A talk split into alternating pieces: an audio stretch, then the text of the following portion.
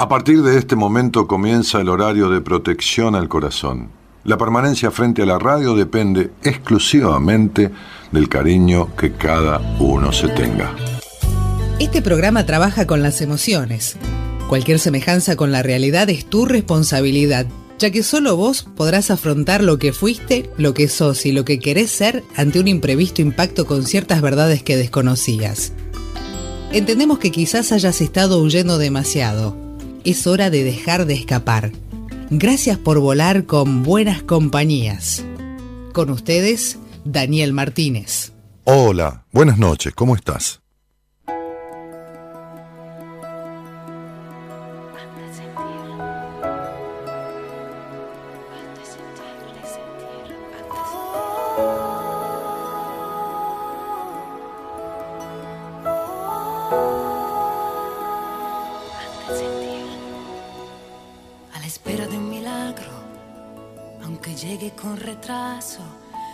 ¿Cuántas veces este tiempo nos ha robado un recuerdo? Que igualmente todo pasa, también cuando tú no quieres. Y te encuentras con tus años y con los sueños de siempre.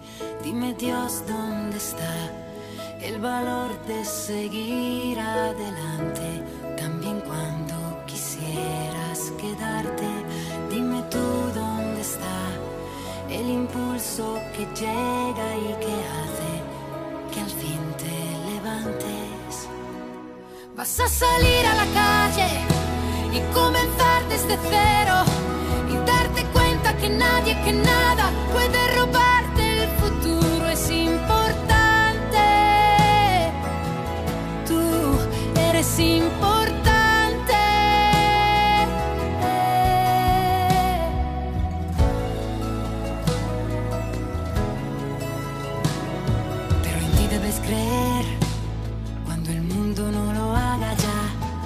Siempre una marca y el amor la recuerda, que igualmente todo queda, aunque tú no te des cuenta, estarán en tus ojos las respuestas que esperas.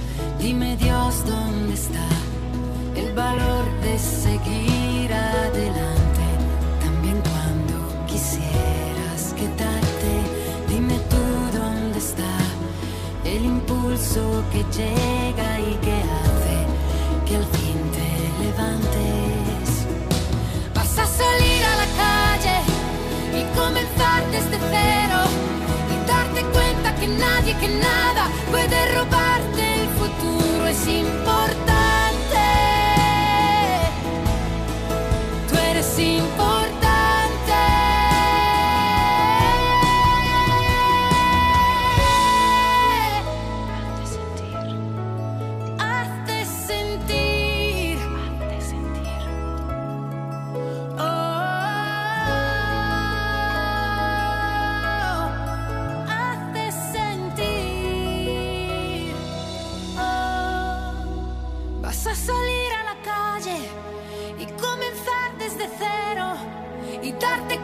Nadie, que nada puede robarte el futuro. Es importante.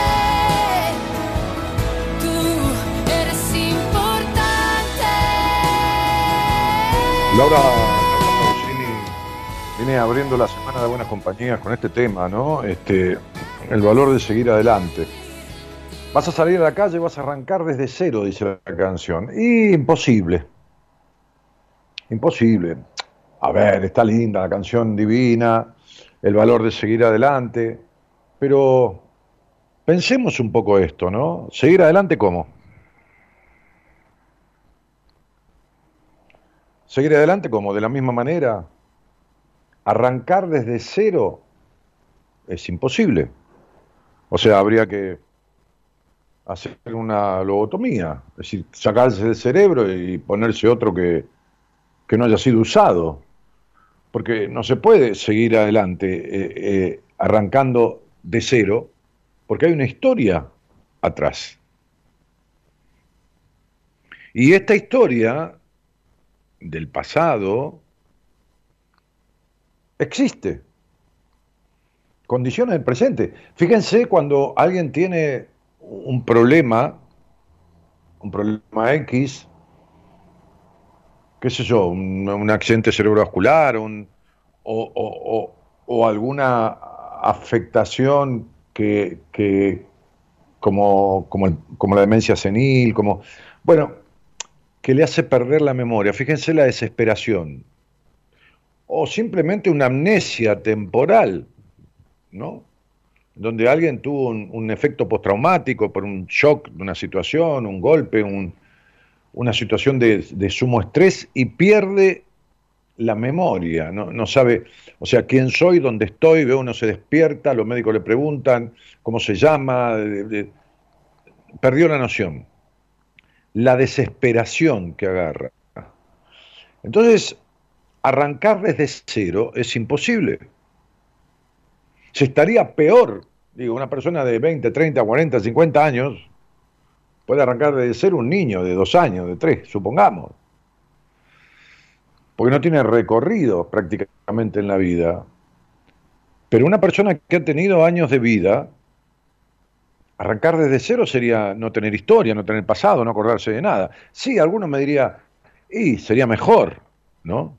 Sí, sería mejor. Preferiría borrarme todo de la cabeza. Sí, es una manera de decir. También uno dice a veces, pero me quiero morir, pero es una manera de decir si uno le pregunta, pará, para un poquitito, ¿en serio te querés morir? Seguro va a contestar, no, es una manera de decir. Ah, es una manera de decir. O me quiero matar. Ah, es una manera de decir. Hay tantas maneras de decir que no se ajustan a la realidad. Vivimos diciendo cosas que son maneras de decir. Vivimos diciendo que, alguien que algo satisfactorio valió la pena. O sea, una persona se, se no importa, un martes, un miércoles, un jueves, un viernes, un sábado, un domingo, un lunes, no importa. Agarra, se da una ducha cuando llega de trabajar, supongamos, si quiere, si no quiere, no importa. Se cambia, se pone otra ropa, qué sé yo, o con la misma ropa, es lo mismo. Y se va a ver una película al cine. Se va al cine, se va a una película, se compra un paquete de pochoclo, va con su amigo, con su amiga, con su esposa, con su tío, qué sé yo, con quien quiera, no importa, tampoco, con un vecino. Va a ver una película, la película le resulta agradable, divina. Muy bien. Vuelve, por ahí pasa por una pizzería, se come una pizza o se come una hamburguesa la pasada, pero vuelve, se despide de la persona con la que fue y le dice, bueno, gracias, viste, valió la pena. Qué pena. ¿Cuál pena le dio? Yo, insisto con esto, porque ¿saben qué pasa? Toda esta cuestión del sufrimiento, de la pena, como que no puede haber nada si no hay pena, no puede haber nada si no hay sufrimiento, no puede Está bien, uno a veces dice, bueno, el sufrimiento ayuda a crecer, el dolor ayuda a crecer, bueno, la perla sale de, un grano de arena que se enquista en la ostra y a la ostra le molesta este grano de arena y lo cubre con un material este, que va generando y, se transforma en una perla. Bueno, muy bien, el grano de arena le produjo a la ostra este, este, segregar estos, estos minerales o estos, estos químicos que después se solidifican y eh, este, terminan armando una ostra. Ok. Todo tiene que doler. Todo tiene que valer la pena. ¿Qué pena? ¿Qué? ¿Te da pena pagar una entrada al cine? ¿Te dio pena? Entonces digo, hay una desvalorización del disfrute, de lo placentero, y hay una, especie de, acto inconsciente que está acuñado por, voy a correr el saumerio que, está riquísimo, es de Palo Santo, porque son divinos estos saumerios, porque, miren, ven, este, no son de, de, esencia química, no. El de Palo Santo, por ejemplo, tiene astillas de la madera del Palo Santo. El de incienso tiene todas astillas, como si fueran este, este acerrín de, incienso, de la madera de incienso. Entonces, todas adheridas y bueno, y, huelen riquísimo porque es natural. Eh, volvamos. Este pibe, no te disperses. Entonces, digo, ¿qué pasa que todo tiene que ser sufrimiento? ¿Y qué pasa que cuando sufrimos volvemos a lo mismo? Hoy estaba hablando con una señora, yo que me escucha hace muchos años, una señora mayor, este, este, mayor, digo, más de 60 años. Y entonces hablábamos de un tema legal, ¿no? Que me quería consultar en una entrevista. Mucha gente me consulta sobre temas también que tienen que ver con. Muchas veces se da en la conversación, no, no es que viene a propósito por eso, pero pero me consultan, qué sé yo, saben que tengo 20, 20 y pico de años de experiencia en otro rubro, con otra profesión, con otro título, porque me escuchan hace años, y entonces en el medio de la conversación surge, entonces me hablaba de un tema legal. Entonces me habló de que hace muchos años que está con este tema sin resolver. Entonces yo le dije, pero ¿cómo tantos años? Esto no puede tardar más de dos años. Entonces me dijo, sí, vos sabés que este abogado, este, ya me había hecho un trámite y había demorado, y había esto y había lo otro. Y yo le dije, ¿por qué volvés a lo que no sirvió? ¿Por qué volvés a lo que no sirvió? Sí, tenés razón, Dani me dijo, tenés razón. No, pero yo no quiero tener razón, yo lo que quiero es que vos pienses. Porque cuando uno lo joden una vez, en la confianza, eh, no porque le hayan robado, le hayan estafado, por ahí lo joden en el sentido de, de, no cumplir con algo porque el otro es boicoteador. O... Cuando uno lo joden una vez, es, responsabilidad del otro, es culpa del otro. Pero cuando uno lo joden dos veces, la segunda es culpa de uno. Sobre todo cuando es la misma persona. Es culpa de uno. Es culpa, responsabilidad de uno, como quieras llamarle. Responsabilidad de uno. Entonces, digo, ahora, ¿por qué sucede esto? Vamos a preguntar, ¿por qué me sucede esto que yo vuelvo a, a este mismo abogado o a tal cosa o a tal otra?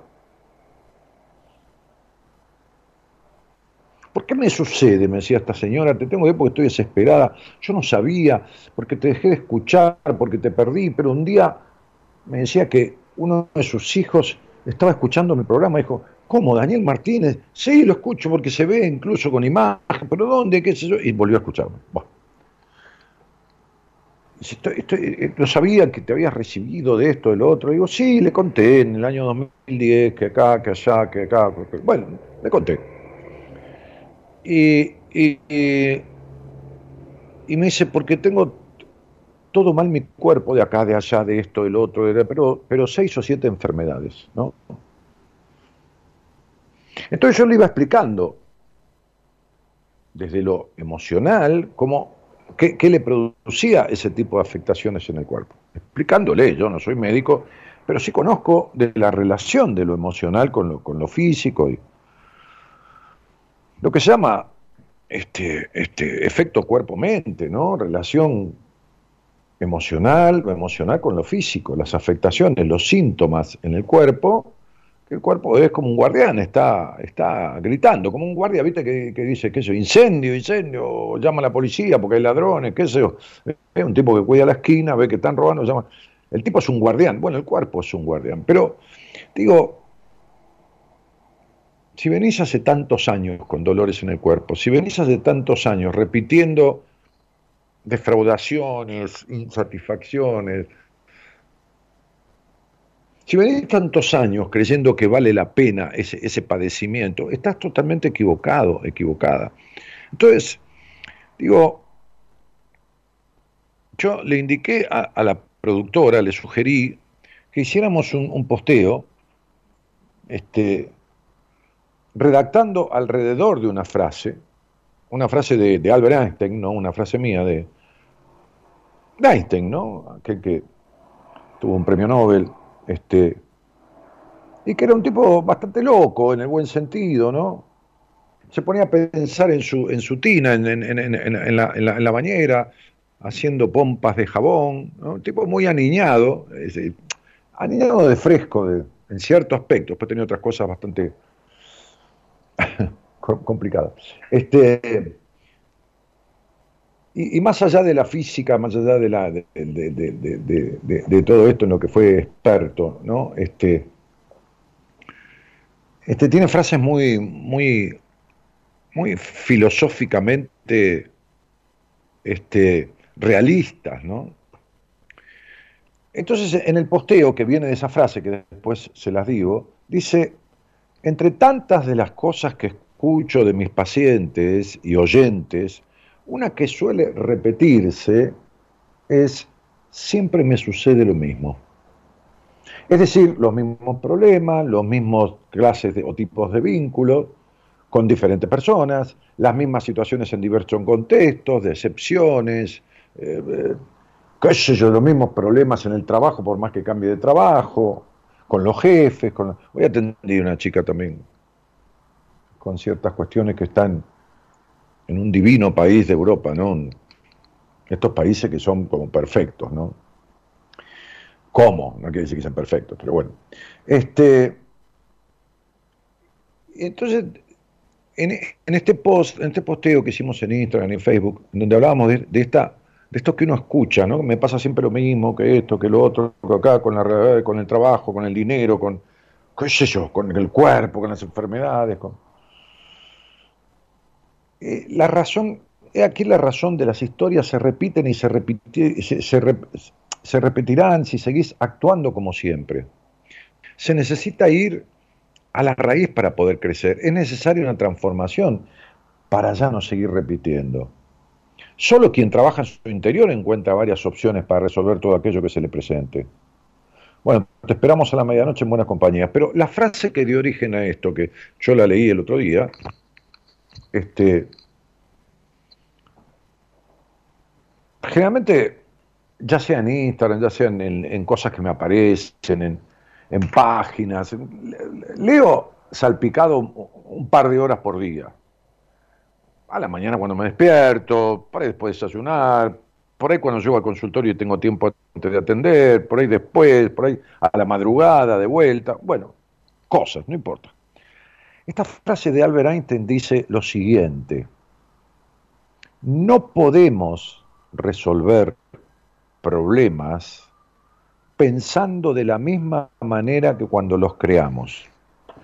No podemos resolver problemas, conflictos, lo que fuera, situaciones, vacíos, eh, eh, cosas de salud, pensando de la misma manera que cuando los creamos.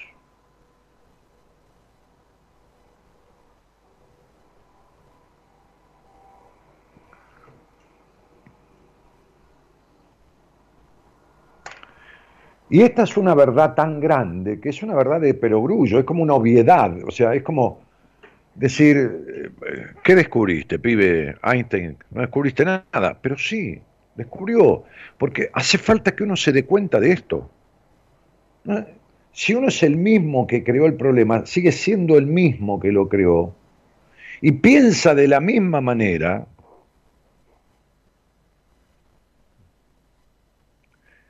entonces no lo va a poder resolver.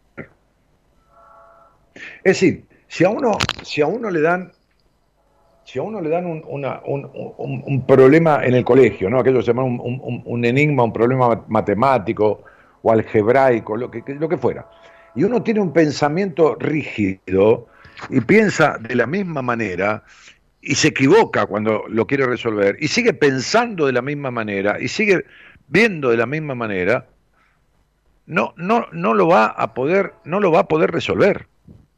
Porque se va a equivocar siempre de la misma manera porque tiene un solo criterio, una sola línea de pensamiento, una sola línea, una forma de pensar.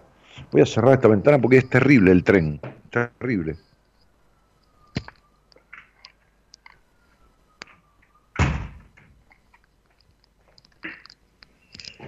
Entonces, si no entendemos que este que sos vos es un factor desencadenante de las cuestiones contrariantes que vivís, vos sos, un, vos el hacedor, en gran parte, el hombre es artífice de su destino, ¿no?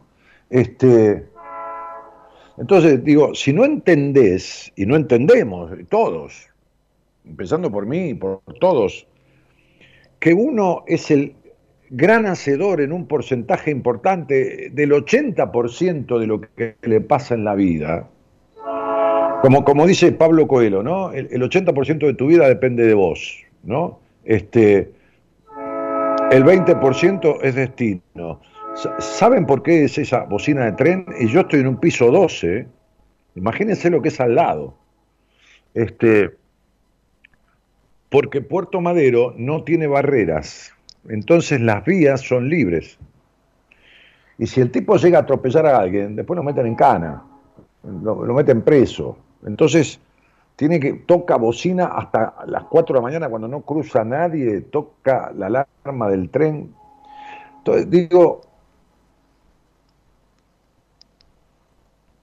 esa frase de Coelho, que dice el 80% de tu vida depende de vos, el 20% es destino, entonces ese 80%, si el 80% de tu vida tiene conflicto, tiene problemas, en cierto aspecto, en muchos, en todos.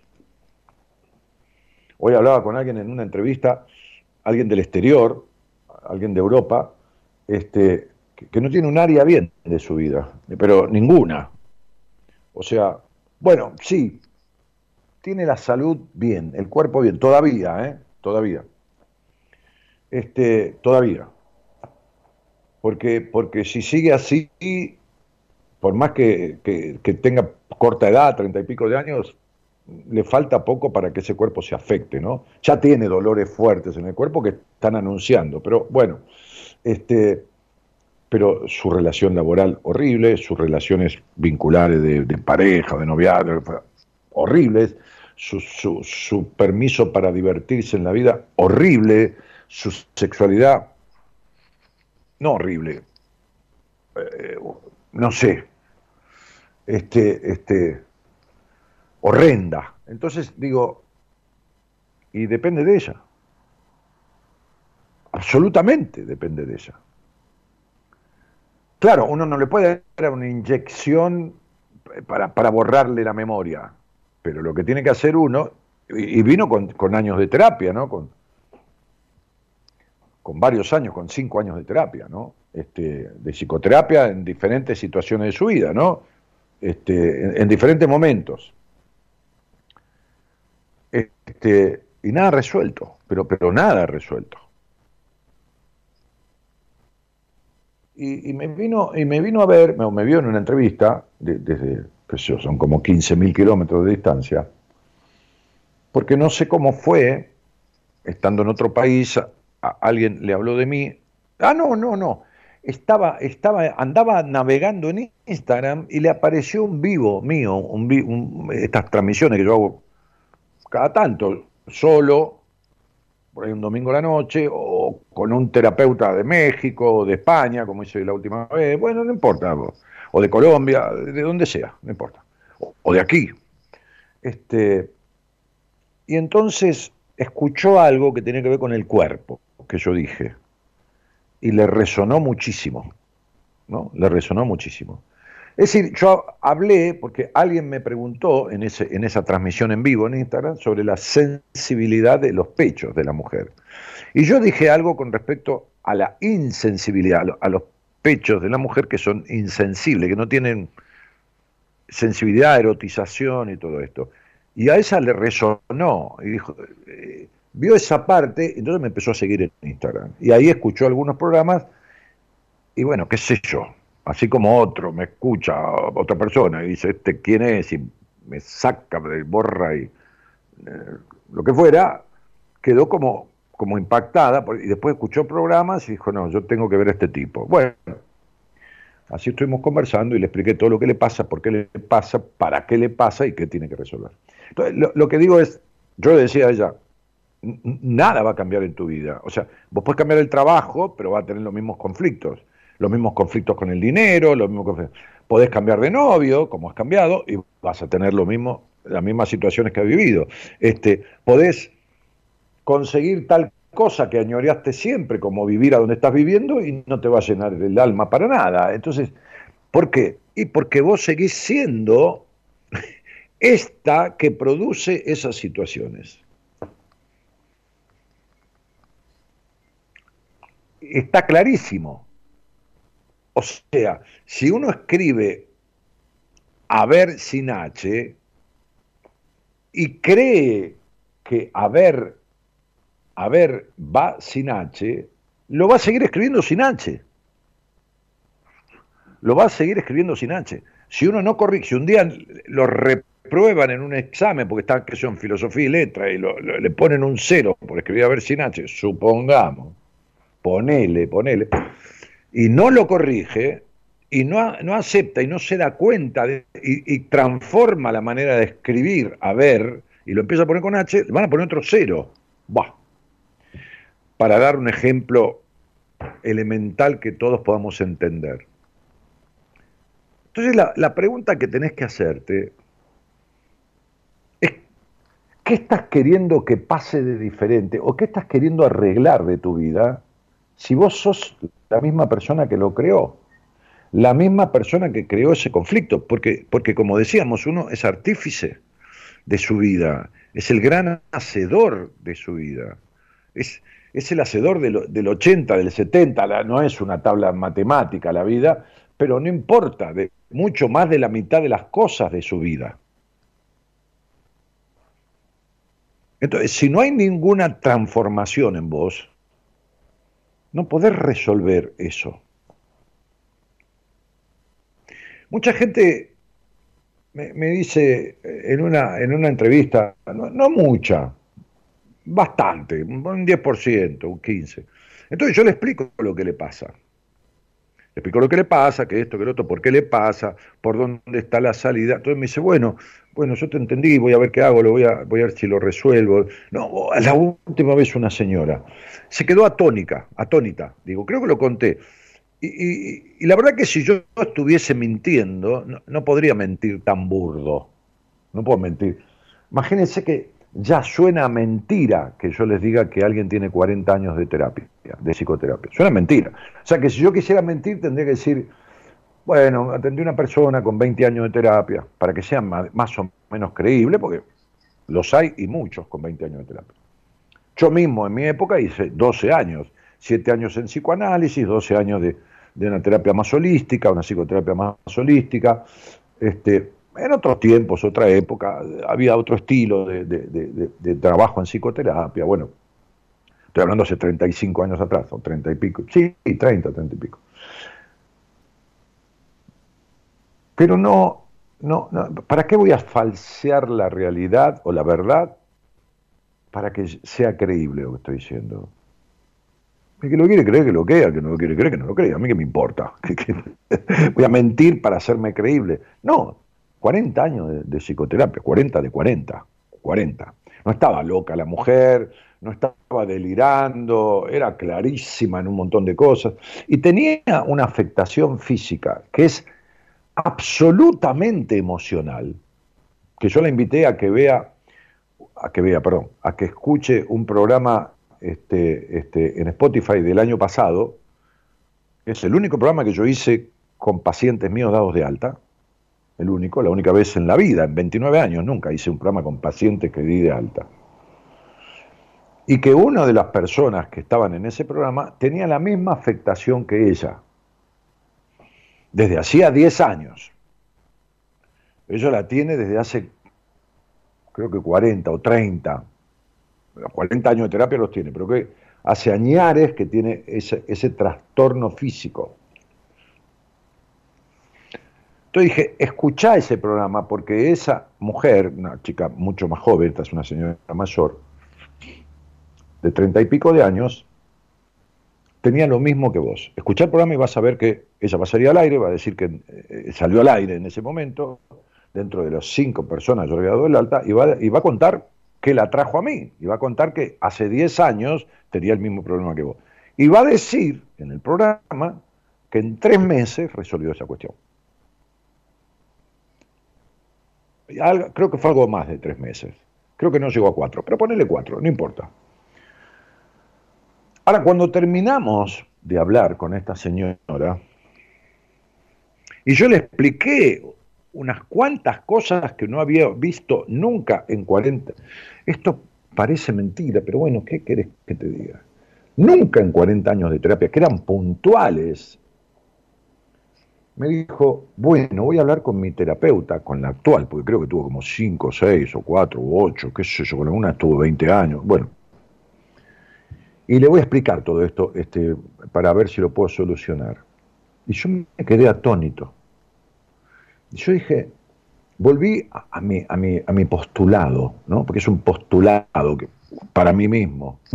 Esto de que las personas la mayoría de los conflictos no los resuelven por el miedo que tienen de resolverlos. O sea, si yo voy a ver a alguien, si yo voy a ver un médico, después de 40 años de ver médicos y seguir teniendo cierto problema, y el tipo me dice algo que no me dijeron los médicos durante 40, supongamos, ¿no?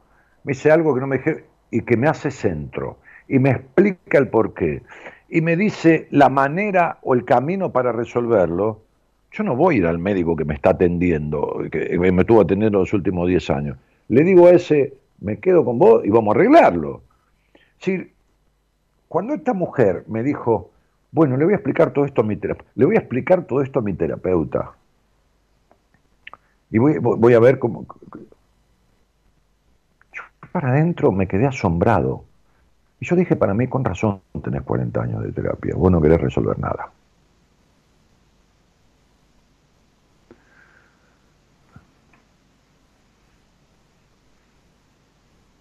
porque sigue siendo la misma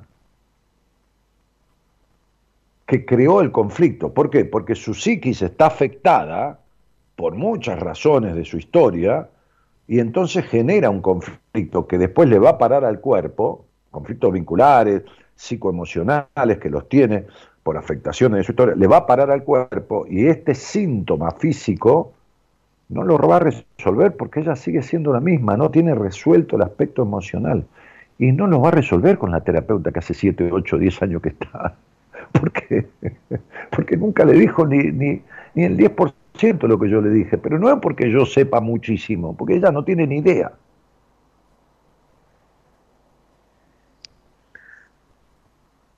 La terapeuta. Entonces digo, así como, vaya, eh, a veces yo recibo a alguien en una entrevista y le digo, a ver, hay estas cosas y estas cosas de tu vida. Me dice, no, mira, esas tres, Dani, o esas dos, yo las arreglé en terapia con una mujer. Mandale mis saludos, decirle que las felicito, qué sé yo. No importa que no me conozca, no sepa ni quién soy, pero por favor, decíselo. Este, bueno, entonces, ¿qué te trae? No, me trae tal cosa. Bueno, dale, te, voy a explicar eso entonces. Y me alegro muchísimo, gracias a Dios, que hay buenos trabajos en terapia, o, o buenos reikistas, o buenos consteladores, o buenos, qué sé yo, bueno, lo que sea. Este, pero quiero que recapacites sobre esto. Te voy a dejar en esta apertura esta consigna, que es hacete cargo, ¿no? Hacete cargo de que vos sos el actor y el director de esta obra de, teatro, de esta película de tu vida, y que, y que vos venís viendo las escenas que vos venís produciendo. No, por favor, no le eches la culpa a nadie si se repiten. No, no, no, le cargues la responsabilidad. No, no, no, no. No. Es decir, asumí esta cuestión y entendé que si vos formás parte del problema, no lo vas a solucionar si seguís siendo lo mismo y la misma persona que sigue escribiendo a ver sin H. Si no entendés, si no transformás, si no resolvés lo que te lo, ocasionó, lo, que hizo que vos lo ocasionaras. Es decir, cuando vos tenés problemas vinculares y tus parejas siempre, hombre, mujeres, no importa, qué sé yo, con lo que te relaciona, autopercibidos, este, este, lo, que fuera, este, eh, y se repiten. No, no, no le eches la culpa a los tipos que son todos de tal manera o que las mujeres son todas. No, es que vos sos factor preponderante que atrae ese tipo de cuestiones. Las atrae y se queda el otro día yo hablaba con un muchacho al aire que me decía, porque las mujeres son conflictivas. El, lunes, escuchar el programa si querés. Que, es nuevo, me escuchaba ahora, trabaja en un hospital de, Rosario y estaba escuchando todo el, todo el personal de la terapia intensiva del hospital, o todo, gran parte, bueno, no sé, lo que estaban de guardia, no importa, los que estaban ahí, este, escuchando el programa, este, y él les mandó un saludo. Entonces, me hablaba de que tenía, no sé, baja estima, que no tenía nada, baja estima, tenía otro problema. E, este, que todas las mujeres de su vida. Entonces dije, ¿con cuál estuviste más años? Con ocho, con una, ocho años. Muy bien. Y, si tenés que decir diez cosas que no querés de una mujer, ¿cuántas de esas diez cosas tenía ella? Veinte, me dijo. Veinte, no diez, que yo no quiero de una mujer. Veinte tenía que no quiero de una mujer. ¿Y cuánto tiempo te quedaste? Ocho años. ¿Y cómo me lo puedes explicar? Pero ¿cómo arrancó la conversación? Diciendo, me tocan mujeres que, me tocan, no, este, tengo una paciente que es psicóloga, entonces me decía el otro día, mira, lo que pasa es que yo me lleno de pacientes, después no tengo tiempo de nada, y después cuando me doy cuenta, reduzco la cantidad, acomodo todo eso, ¿no? Este, ordeno, pero después me vuelve a pasar lo mismo, me dice. ¿Cómo te vuelve a pasar? A mí me encanta esta frase, me vuelve a pasar lo mismo. Vos haces que te pase lo mismo, querida, le dije. Vos haces que te pase lo mismo. No, porque lo que me pasa es que vuelve, por ahí viene un montón de gente, porque viene recomendada, porque es buena terapeuta. Viene recomendada un montón de gente, qué sé yo, y yo no le puedo decir que no. Entonces vos haces que te pase, que te llenes de pacientes y trabajes 11 horas por día. Y está mal eso, porque te hace daño trabajar 11 horas por día. No, no está bueno ni de terapeuta ni de nada, ni de psicóloga ni de nada. 11 horas por día, sí, bueno, un día puede trabajar 11 horas, qué sé yo. Yo lo he hecho. Este, este, y una vez lo hice durante un año y así quedé también. ¿no? Me afectó mi corazón. Este, de verdad me lo afectó.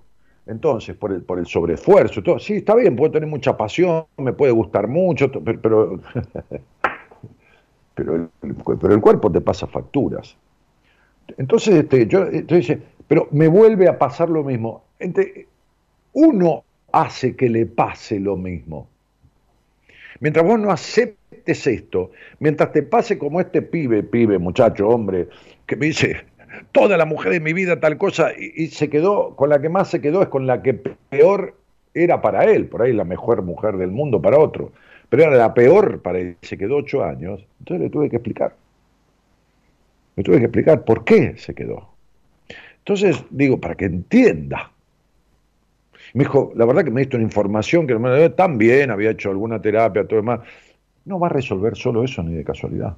No, no lo va a poder resolver solo ni de casualidad. Porque lo tiene enquistado al conflicto ese.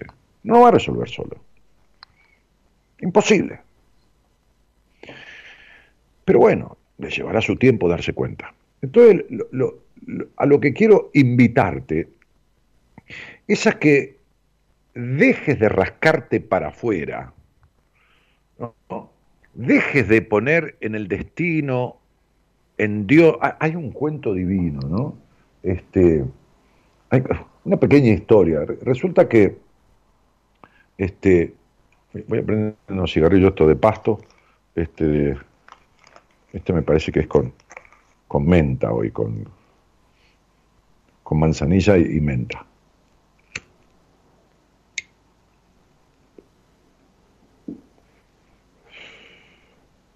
Esta historia dice que había un tipo en un lugar bastante este, como abierto, como, como, como descampado, como no poblado, que se fue hasta ahí porque quería quejársele a Dios, se quejaba, se quejaba con Dios.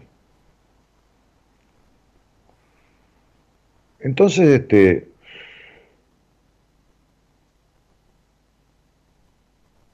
Y se quejaba por las cosas que le pasaban en la vida, que esto, que lo otro, que acá, que allá, que esto, que la, por esto, por lo otro. Y se le aparece una imagen difusa con una voz potente que le dijo, me llamaste tanto y te quejaste tanto que, que la verdad que me hice medianamente visible para poder este, que creas y conversar con vos. ¿Cuál es tu problema? le dijo. Dios, qué sé yo qué Dios, pero no importa, es una historia.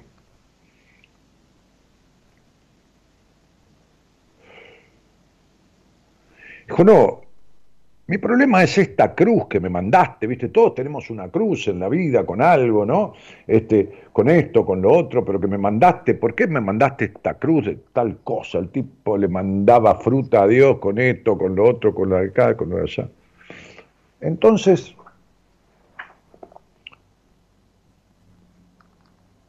este Dios lo escuchó. Una paciencia divina, te imaginas que ese Dios tiene paciencia divina, ¿no?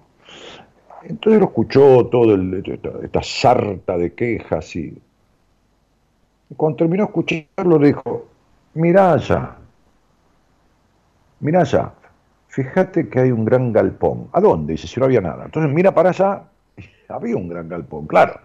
Dios, viste, hizo aparecer el galpón ese, ¿no? Da, como una cuadra, ¿sabes? Como una gran construcción. dijo,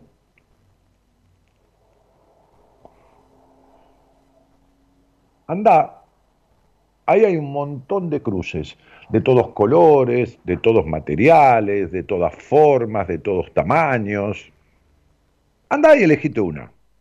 La que más te parezca, la que más te guste, la que más te agrade, porque vos decís que esta cruz que yo te mandé es pesada, es esto, lo otro, anda y elegite una voz.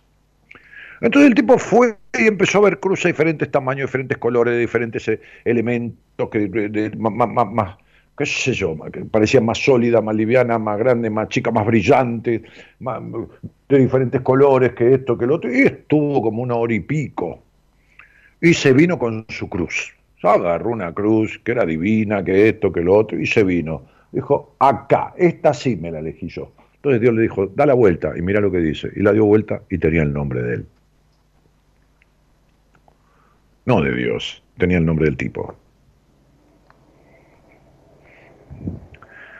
Él seguía siendo el mismo, iba a elegir lo mismo por más que cambiara de color, que cambiara de lo que fuera. Entonces digo, estas cruces te las elegís vos, no te las manda nadie. Buenas noches a todos y gracias por estar.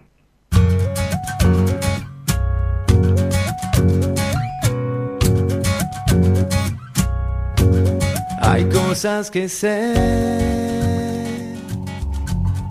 otras que aprendí. Hay cosas que creo, hay cosas que nunca vi. Hay días sin nombre, hay días sin ti. Hay tantos días deformes hay cosas que me perdí, hay cosas que no se pueden explicar, hay cosas que pueden destruir, hay cosas de fe si no seguir. Hay días que no entendés por qué te pasó, hay cosas que te hacen pero traen dolor. Hay veces que sin saber se asoma el amor y sos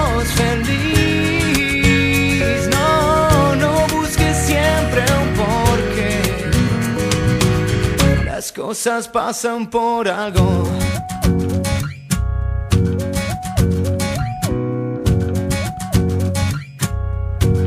Hay días que sé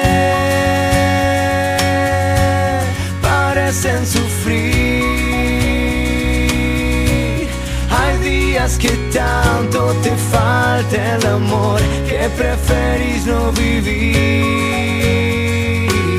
Hay cosas que no se pueden explicar. Hay cosas que pueden destruir. Hay cosas de fe. Si no seguir, hay días que no entendés por qué te pasó. Hay cosas que te hacen bien, pero traen dolor. Hay veces que sin saber se asome el amor y sos feliz. No, no busques siempre un porqué. Las cosas pasan por algo.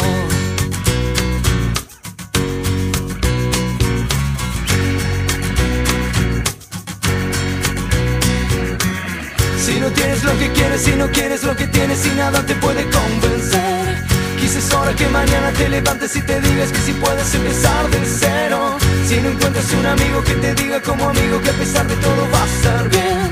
Que no hay mal que por bien no venga, que siempre hay días de fe. Si no seguir, hay cosas sin un porqué. Vos sonreí.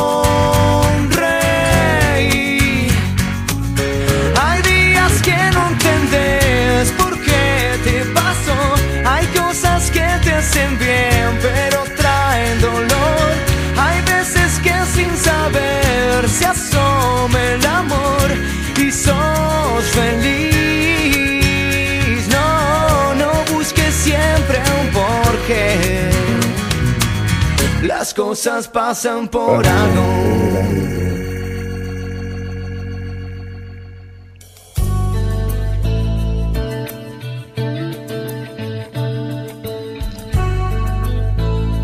Bueno, linda cortinita de Satrani, este, muy, buen- tema de- de- de- de- del operador que enganchó esto, ¿no? Las cosas pasan por algo, ¿no? Y vos te, tiene que ver, David Bolsoni, las cosas pasan por algo. Joe Satrani con este tema que fue la primera cortina musical que tuvo buenas compañías y que duró añares.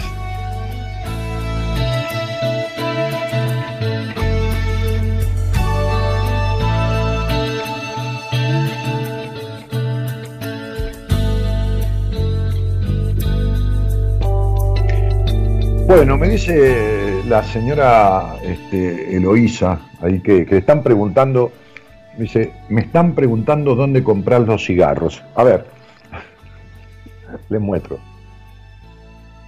A ver si se puede ver.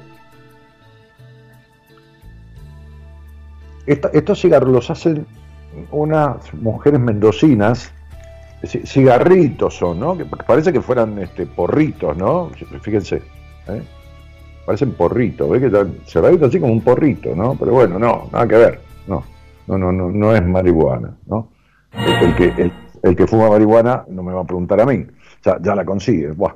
Entonces, este, entren en Instagram, de paso dígale, dice Daniel Martínez que le mandes un paquetito de regalo, porque yo no, no, no, no, no hago canje, no me, no me regalo, yo los pagué, ¿no? Este, en Instagram es Luna, arroba, por supuesto, luna, luna como la luna, punto herbals, herbal, smoke. Luna.herbal y ya les aparece. Luna.herbal con H, de hierba, ¿no? Pero de- no de hierba, de hierba, herbal. Luna.herbal, arroba luna.herbal y les aparece. Y, ahí tienen todo lo que, eh, la- las clases de mezclas de, de, hierbas, justamente, este, y mm, tienen unos, este, eh, tienen unos, este, mm, ramilletes para saumear eh, una casa, divinos, que, que yo les compré, este, creo que tres o cuatro, me mandaron toda una caja de Mendoza, que son todos con, con, con fragancias naturales, ramitas de, de, de lavanda, de, de esto, de lo otro, que viene todo atado y para encenderlo y quemarlo y, y. No, no hacer brujería, saumear la casa, que dé aroma, que, que impregne. Pero herbal, eh, eh, luna.herbal, con H, H y B fácil. Entonces, porque cuando, eh, no me acuerdo, ah, ella me preguntó después cuando me llegó el pedido si me habían gustado los, los cigarritos. Le dije que sí, pero que el tamaño era un poquito chico para mi mano. Yo tengo una mano así tipo, ¿no? ¿No? Este, bueno, mido casi dos metros, peso 95 kilos, 96 kilos, tengo una mano acorde, te imaginas con una manito de... Bueno, entonces, este, lógicamente, ¿no? Uno está acostumbrado a agarrar otro tipo, otro tamaño de cigarrillo. Le dije, decirle a tu hija, porque el papel de estos cigarritos es también ecológico, el filtro es ecológico, es muy natural, muy no tiene química de nada, adentro no hay nada químico, no hay tabaco de cigarrillo, no hay este, el tabaco normal, ¿no? El tabaco, va. Em, entonces le dice, decirle que haga un poquitito más grande, más grueso, porque si yo, algún amigo mío me pregunta, me va a decir son muy finitos, porque son todos muchachos grandes. Que, este, así que ahí lo tienen.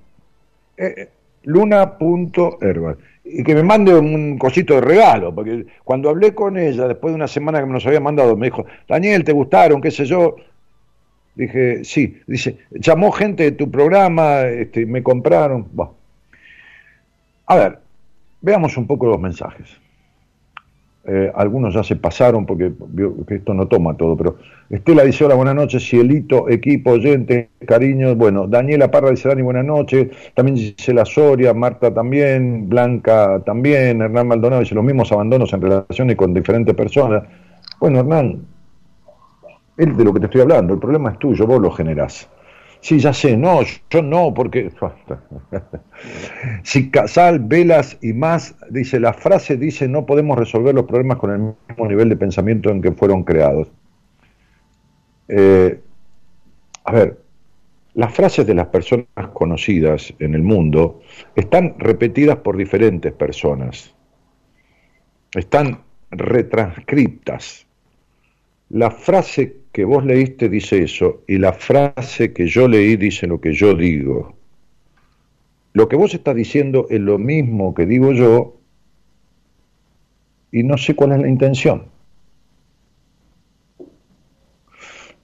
Porque no agregaste nada a la cuestión, este, si casal, velas y más. Y, eso es una, una, una marca comercial. Cuando pongas tu nombre ahí, yo hablo con personas, no con marcas comerciales. Por eso mi programa se llama Daniel Martínez Buenas Compañías, eh, mi, mi, mi, Instagram y mi Facebook y mi Spotify y todo esto. Está mi nombre.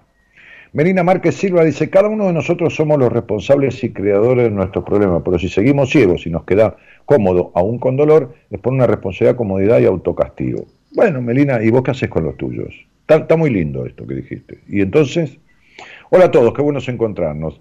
Eh, dice Mar. Soria Alfredo dice saludo, Daniel de Tucumán. Eh, eh, la paciencia divina. Dice, ah, porque yo hablaba, contaba esa historia. Mar dice, partió mi compañero hace un año y es tal cual estos días. No sé a qué te referís con tal cual. y, y al día que quieras hablar conmigo, yo te voy a explicar que eso de partió no ayuda para nada a hacer el duelo. Gabriela G. dice, yo no puedo entender por qué el ser humano mete a Dios en conflictos que se crean ellos mismos. Ah, pero Dios sabe, ah, pero el destino somos nosotros los que podemos saber. Sí, claro. Imagínense que, no importa, cada uno cree en lo que quiera, pero pensar que Dios tiene que ver en lo que le pasa a uno es pensar en un Dios que es peor que Mussolini, peor que Hitler, peor que el Jack el Destripador, peor que todos los asesinos seriales del mundo, peor que todos los violadores del mundo. Pensar en que Dios tiene que ver con la vida de la gente es pensar en un Dios peor que los peor que Nerón, peor que el Papa Alejandro Borgia que tuvo un hijo con su hija, peor que qué sé yo, que Calígula que tuvo sexo con su caballo, peor que no sé peor que quién, me tengo que empezar a acordar de, de, de, de qué sé yo, de, las atrocidades de la historia que son millones. Este, o sea, si piensan que Dios tiene que ver, es porque Dios es peor que los peores asesinos y los peores psicópatas de toda la historia de la humanidad. ¿Por qué?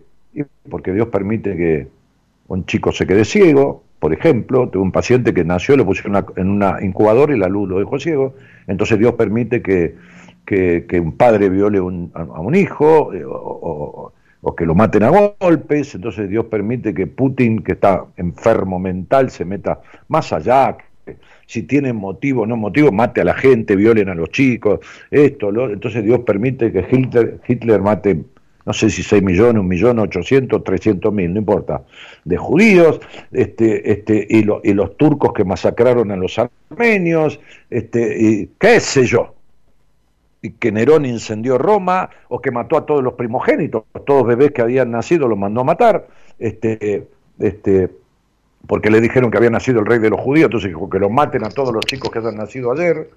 Este, creer que Dios tiene que ver en las situaciones de los hombres, que es determinante, o sea que Dios te manda, qué sé yo, un marido sé infiel o, o, psicópata, que Dios te manda que se te prenda fuego la casa, que Dios te manda que te den un golpe en la cabeza y te roben el celular o que Dios te manda un tipo como en Buenos Aires el otro día que venía a 150 kilómetros a las 9 de la noche por Avenida Libertador, con la hija y la hijastra. 150 kilómetros. Yo venía con mi mujer el otro día de comer en un lugar a 60 kilómetros por Libertador. 60, ¿eh? 60. Entre medio del tránsito y es toda una velocidad. 60 kilómetros, toda una velocidad.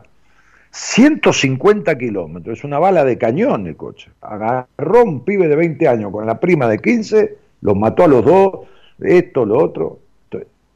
si Dios tiene que ver con las cuestiones de los seres humanos, entonces Dios permite todo eso. la gente está totalmente loca.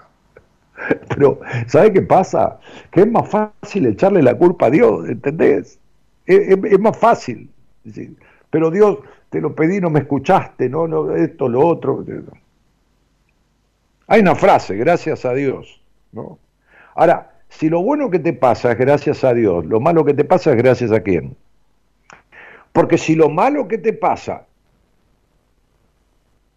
si lo bueno que te pasa es gracias a Dios, lo malo que te pasa es que Dios te cagó. Es un Dios cagador. O sea, me cagaste. ¿Qué haces? ¿Estás durmiendo que no me escuchás, hermano? ¿Estás mirando un partido de la selección de, Hungría? ¿A dónde estás? Me dejaste en banda. Te pedí, no me diste bola. Me fui caminando a Luján.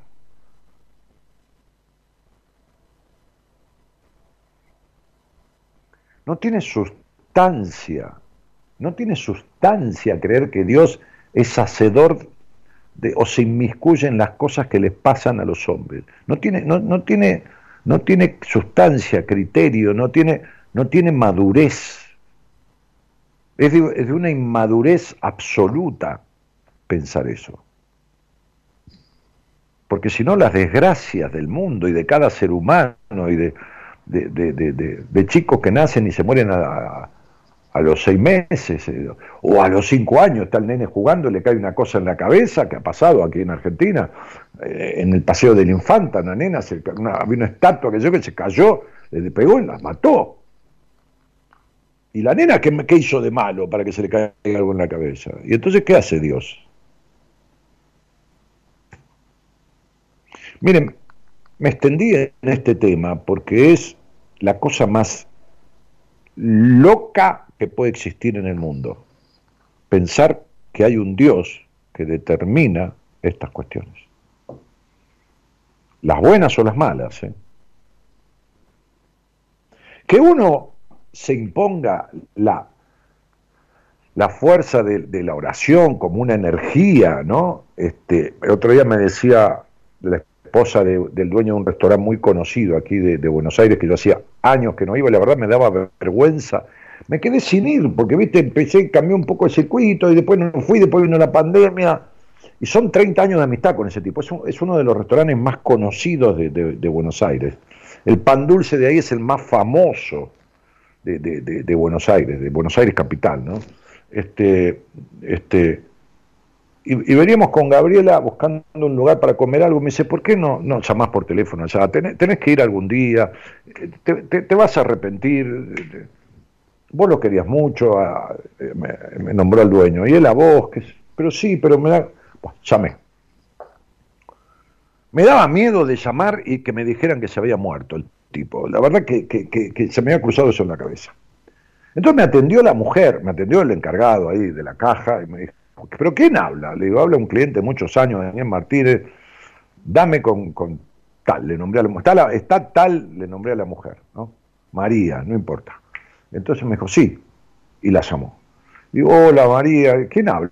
Habla alguien que un día te regaló a vos y a tu marido dos copas con el nombre de ustedes tallado. Pero ¿cómo te va? ¿Cómo estás? ¿Qué esto y lo otro? Entonces le dije, con un miedo, le dije, María, ¿te puedo preguntar, te puedo preguntar por Pedro? Y se dio cuenta, porque es una tipa divina y muy viva. ¿Te puedo preguntar por él? Y me dijo, está acá, Dani, está acá. Digo, no, porque yo la verdad que son años que no... Dijo, vení cuando se te dé la gana. Y me fui a comer. Ahí. Me fui a comer ahí. Entonces, digo, este... ¿Qué nos pasa que estamos tan locos, tan fuera de foco?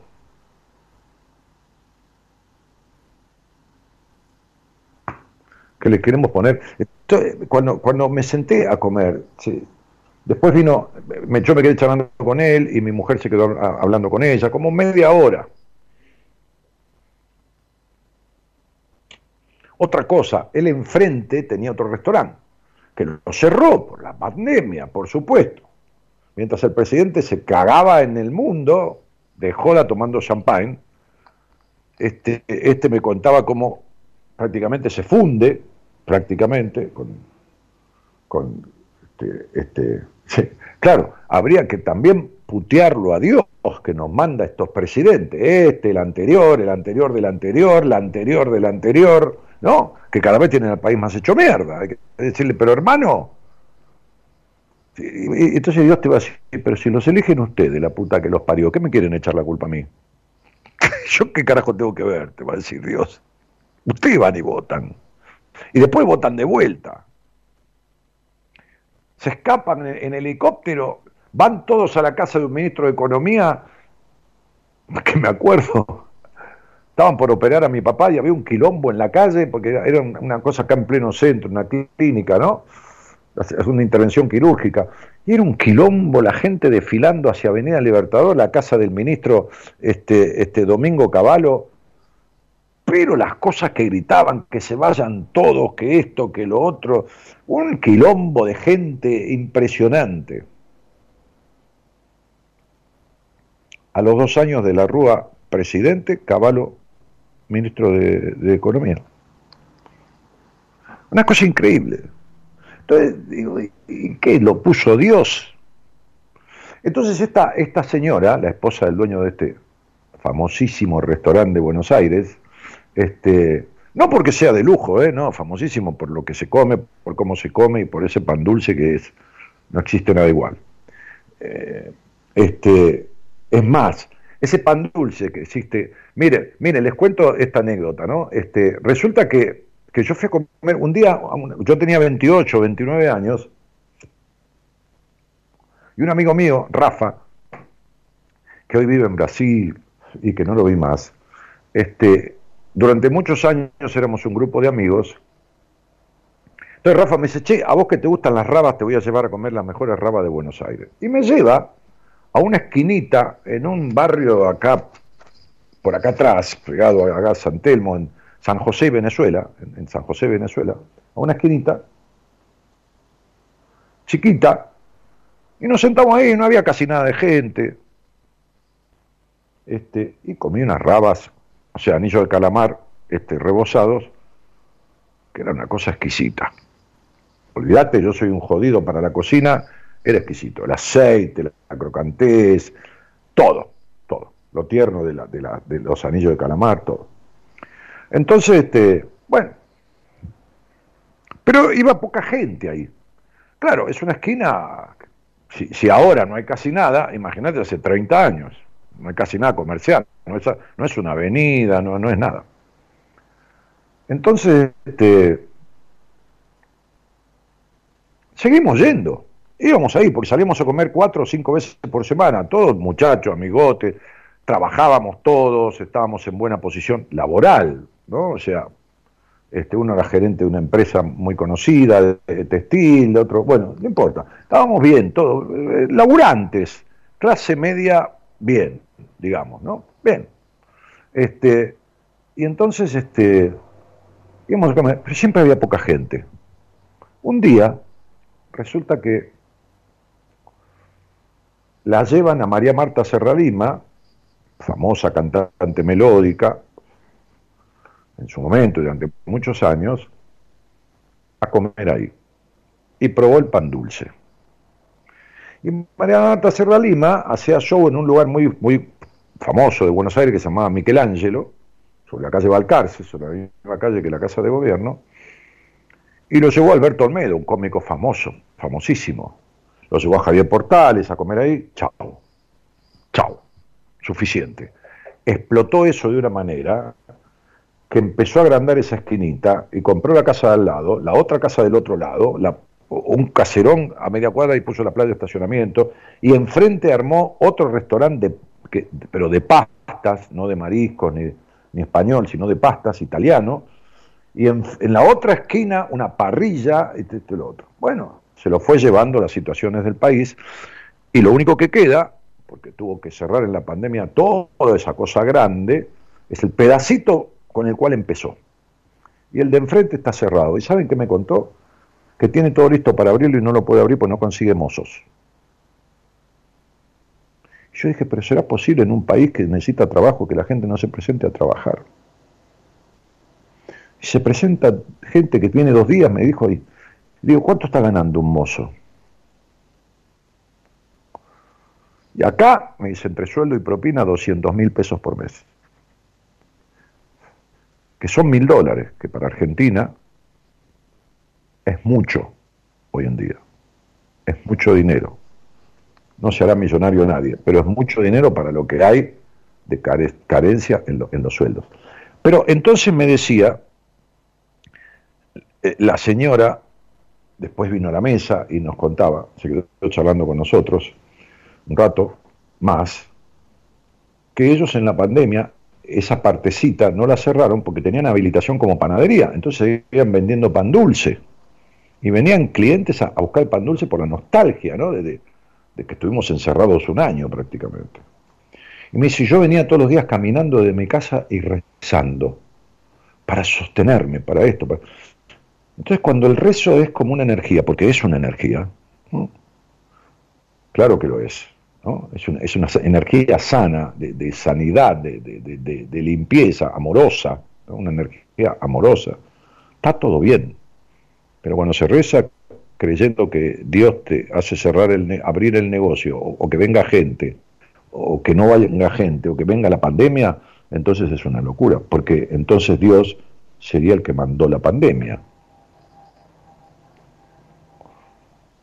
O sea, un Dios perverso. Me detengo en este tema, perdonen si los aburro, porque tienen que desmistificar esta historia.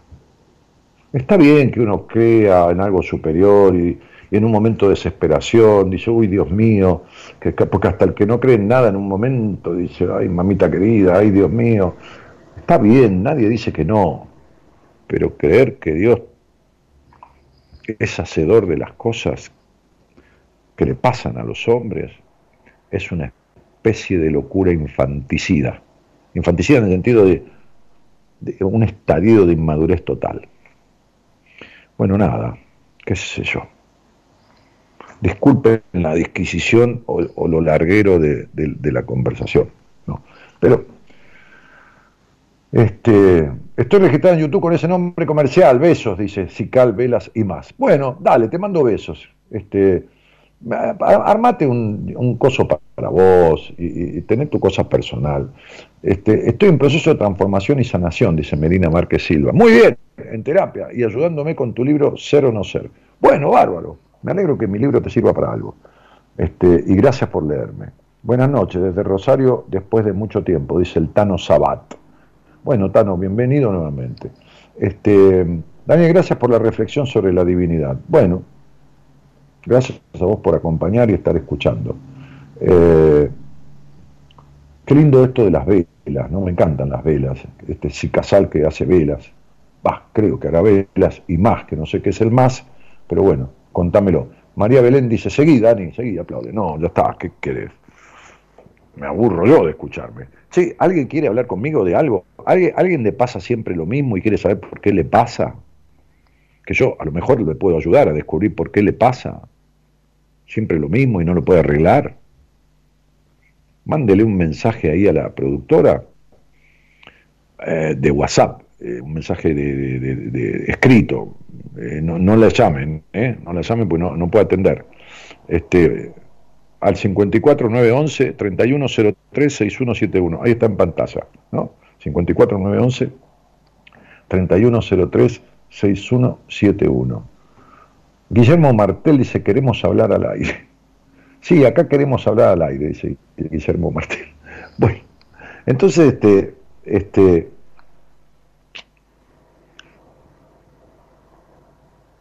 digo, a lo mejor se puede ayudar. ¿no? Yo le decía a esta chica hoy, a esta chica que atendí en, la, en, la, en la, primera entrevista de hoy, este, le, decía todo lo que le pasa, ¿no? que tiene mal su área laboral, mal su área de relación, mal su área de estado emocional, mal, este, y que todavía el cuerpo que tiene muchos dolores, eh, ninguna enfermedad, es que el cuerpo te está avisando. Ya ella me dijo, yo siento que estoy en una crisis. Sí, estás en una crisis existencial. Me dijo, por eso te busqué, ¿no? que, llevaba cinco años de terapia. Le dije, bueno, mira, yo te, me dijo, mira, este, me pongo en tus manos, no sé, te conozco hace poco, pero qué sé yo, me dijo, me inspiras confianza, me pongo en tus manos, si me querés recomendar a alguien, dije, no, mira, yo no te voy a derivar. Vos sos una paciente para mí en principio. Después, en 20 o 30 días, cuando hayamos empezado, yo ya me doy cuenta si seguimos adelante y lo resolvemos en 2, 3 meses, 4 meses, o si necesito derivarte a alguien de mi equipo. Pero en principio, sos una paciente para mí. Y que, mira, acordate de esto, cuando yo te dé el alta en el grupo de pacientes, cuando te dé el alta, siempre le pido, porque tengo todos los pacientes en un grupo, de WhatsApp, siempre le pido al que se va, al que le voy a dar el alta, que se va del grupo, que nos deje una reseña, ¿no? Porque estimula mucho a los nuevos que ingresaron, porque está todo el tiempo entrando y saliendo personas, este, este, eh, y, le digo, déjanos una reseña, ¿no? Este, acordate que cuando yo te dé el alta, vas a escribir cosas que nunca pensaste poder escribir en tu vida en cuanto a las sensaciones y a, las transformaciones y cambios que, has hecho en el tiempo que vamos a hacer de terapia. Acordate, ¿eh? Acordate quién sos y acordate la que vas a hacer, le dije.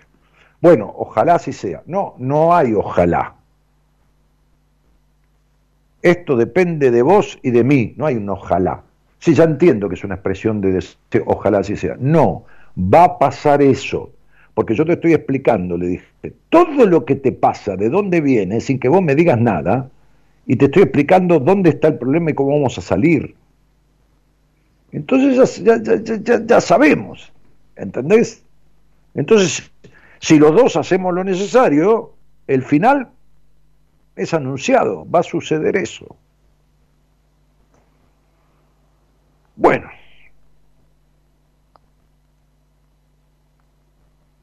En fin, qué sé yo. Poneme una cortinita, la cortinita Satrani, que me encanta.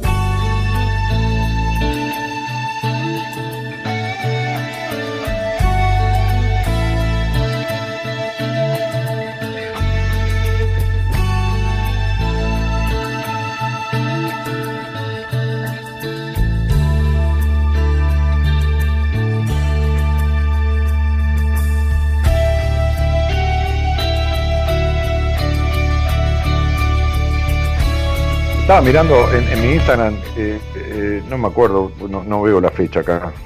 Ah, 23 de marzo. Un, post con una foto mía, que la productora puso una frase mía que dice, los porqué de la vida abren la posibilidad de encontrar respuestas. El problema es el miedo a recibirlas. Y de ahí fue que una vez dije al aire que la inmensísima mayoría de, los conflictos de la vida tienen solución. El problema es el miedo a resolverlos. El problema por el cual no se resuelven es el miedo a resolverlos. Este, y, así es. Esa, es la mayor causa. Emiliano Ramírez se pregunta, ¿recomendás la UA para estudiar psicología, Dani? Mira, eh, Emiliano, la UBA es una de las 50 o 60 más reconocidas, o 100, está dentro de las 100, ponele, ponele como máximo, este, reconocidas y calificadas universidades del mundo. O sea, este, no porque lo diga la UBA, porque viste que hay organismos internacionales que estudian eh, los sistemas de estudio, la, esto, la capacitación. Eh, es realmente excelente. Eh, tiene, una tendencia eh, psicoanalítica, este, en parte, se estudian por supuesto todas las corrientes psicoterapéuticas.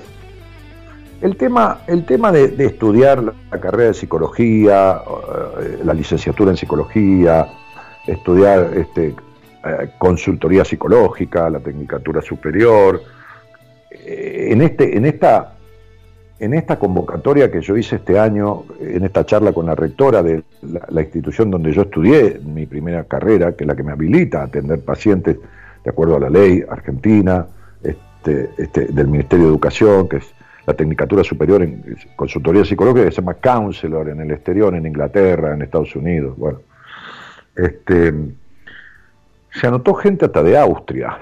Tenía una paciente este, que después cursó algún par de meses en psicoterapia con mi mujer, este, que, que vive en Austria y, está cursando la carrera. Hay un montón de gente del exterior que está cursando la carrera de consultoría psicológica.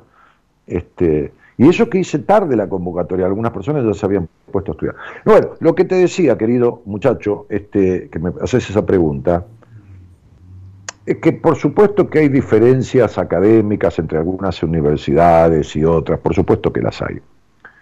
Pero que, que un título instruye a un profesional. Para ejercer una profesión se necesita conocer de la profesión, pero después se necesita saber. Conocer no es saber. El saber es la forma en que aplicas el conocer. Entonces, la teoría, la formación académica, no alcanza porque no tiene formación humana. Entonces, lo que importa, así como importa mucho para un abogado que recorra los tribunales, ¿no? Yo la otra vez tomando un café con un juez, un juez de la nación, en, el, despacho del juez, un juez que es juez de carrera, me dijo, yo empecé de pinche, de pinche de un juzgado, de pinche, de, sentarse ahí a coser los expedientes, en la época que los expedientes se cosían, se, encuadernaban cosiéndolos, ¿no? Este, con, hilo, este, este, entonces, así como un abogado necesita eso, así como un médico tiene que, hacer este, prácticas médicas y, la morgue y esto y lo otro, así como un arquitecto hace entregas este, y arma maquetas y acá y allá y bueno, y tanta cosa, ¿qué hace un estudiante de una carrera que tiene que ver con la psicoterapia, no? Por ejemplo, un coach ontológico, un técnico en consultoría psicológica, un licenciado en psicología, tiene que conocer de sí mismo, tiene que, tiene que conocerse, tiene que conocer de la condición humana, tiene que... Entonces, la UBA es una gran universidad, pero la UBA ha sacado licenciados en, psicología que son ultrapsicópatas, psicópatas totales que han estado presos.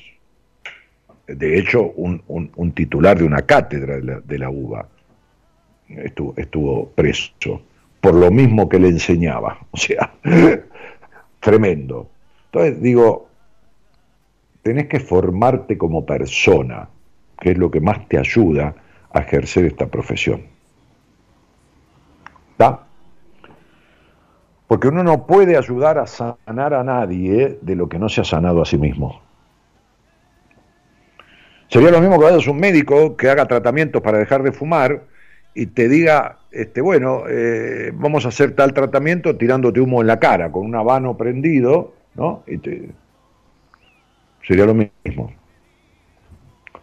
Bueno, este... Ahí me mandaron un mensaje, qué sé yo. Hola, Gabriela, buenas noches. Hola, ¿qué tal? Daniel Jorge Martínez. ¿Cómo te va? ¿Estás con, con, con manos libres? Sí. No, sacalo porque se te escucha con, con eco. ¿Me escuchás mejor? Sí, si lo sacás se va a escuchar bien, porque si no el operador me va a retar. Ah, ahí lo saqué. Gracias, disculpa. Eh, sí, sí, sí, ya te, te escucha bastante mejor. Acércate al teléfono lo mejor que puedas y dale nomás. ¿De dónde sos, Gabriela? De Buenos Aires. De, ah, bueno, de, la capital, ahora. Sí. Ok. Este, ¿Y nos conocemos desde cuándo? No, desde en ese instante nos acabamos de conocer por mi amigo Guille Martel que me, me habló me habló bien de vos y justo estaba mirando un videíto y te escribió y me dijo tenés que hacer una consulta con esta persona y bueno aquí aquí estoy. un amigazo es un amigazo este y, y, y decime una cosa ¿con, con quién vivís? Vivo con mi hijo. Bueno, me parece muy bien. ¿Y qué edad tiene el niño? Siete. Este, eh, y, y, a ver, eh, preguntas. Estoy separada, mitad vive con el padre, mitad vive conmigo, más conmigo que con el padre, pero conmigo el fin, ¿no? Bueno, ¿y, ¿y qué haces de tu vida? ¿Tenés alguna actividad, alguna ocupación? Y tengo una vida un poco caótica, un poco de música, un poco de fotografía, un poco de, de, todo, un poco trabajo con el arte, digamos, soy freelance. Bueno, eso no tiene por qué ser caótico. Pero pues, no, no lo es, lo es la situación económica y mi organización. bueno, eh, si me hablas de situación económica, caótico está el... Depende con qué te compares, depende con qué te compares. La gran mayoría de, de, de la gente está en situaciones caóticas. Sí, es verdad. Así que imagínate. Este, estaba, estaba recién repasando el chat con mis amigos, ¿no? Mientras pasaba la música ahí. Y son terribles, viste que los chats, eh, los grupos de, WhatsApp, somos amigos de, hasta 20, 25 años, ¿no? Este, Intenso, sí. Entonces Luis, uno puso un, un posteo de un cartel, viste, esta, esta placa que dice, la carne en la Argentina es barata, lo que nos cuesta caro son los ñoquis. me encantó. Bueno, se entiende, ¿no? Se entiende, claro. Lo que nos cuesta acá no solo ñoqui, ñoqui entre comillas, ¿no? Bah. Sí, este, este, Gabriela, ¿y, y, qué te dio de, de, hablar conmigo? ¿no? Te agradezco desde ya que quieras hablar, pero ¿qué, qué te dio? Eh, oh, qué sé yo, no, no, es una pregunta un poco difícil, no sé, me dejo llevar un poco. Me habló Guille de vos y me dejé llevar. Bueno. Sinceramente. Primero saquemos la palabra caótica de alguien que se dedica a sí, perdón, perdón. Sí, sí, sí, me auto boicoteo un poco. No, pero no, no, espera, no me pidas perdón. Te estoy diciendo saquémosla, porque si vos crees que tu vida es caótica, vas a retiro lo dicho, retiro lo dicho. Hasta lo retiré. Además, como decía Osho, por ejemplo, ah, es bueno permitirse un sano caos. El sano caos de que tiene que ver con no vivir en la necesidad de tener todo controlado, ¿se entiende? Sí, no, entiendo. Bueno, evidentemente vos naciste con algo eh, muy valioso, que es un sentido muy grande de la curiosidad, ¿no? Un aspecto tuyo que es como, como que natural, naciste naturalmente curiosa. Naturalmente curiosa. Eso dicen mis números. Eso te lo digo yo, no importa, que vos, yo no puedo hacerte un estudio numerológico acá al aire porque es algo que demanda más o menos una hora. Entonces yo te pregunto, ¿qué querés saber? Uy, qué pregunta, me está matando. No, no, no, no, Yo escucho. Lo que me digas me va, me va a gustar. Eh, no, mi vida, pero yo no estoy para decirte cosas y que jugar a ser un adivino. ¿Qué querés que te diga? ¿Que, no confías en, que, no confías en ningún hombre en tu vida? ¿Querés que te diga que nunca... Uy, qué pregunta que me acabas de hacer. Claro, ¿querés que te diga que tenés una decepción tremenda de tu padre? ¿Querés que te diga que nunca eh, fuiste escuchada en la crianza que tuviste? ¿Que tu madre tuvo preponderancia en su hogar? ¿Y qué arreglamos con esto? ¿Qué vas a decir? Uy, qué tipo bárbaro, me adivinó todo. ¿Y qué arreglamos? Bueno, retrocedamos, no sé qué pregunta hacerte. No, ¿qué te trae? ¿Qué problema tenés en tu vida? ¿Cuál es un conflicto de tu vida? Arrancá de ahí. ¿Sabes qué pasa? Que vos sos una tipa cerrada con 40 candados, que vivís en la cabeza y no podés confiar. Confiás, es decir, e, es un ver para creer. Entonces, partís en las relaciones, arrancás de la desconfianza. Entonces te cuesta mm, abrirte. Es cierto, puede ser. Sí, me no, no, no hay puede ser. A mí no me conformes, chiquita. ¿Es o no es? A mí no hace falta que me conformes. ¿Es o no es? Entonces, sería, esta, esta nena que nació tan curiosa, se hizo una razonadora ultranza y su alma está sometida a su mente que no para nunca.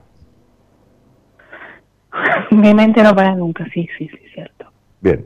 Entonces, si vos me explicás cuál es un, un problema de larga repetición en tu vida. Entonces yo puedo apuntarte y decirte, bueno, esto te pasa, me parece que te pasa por tal cosa, pero...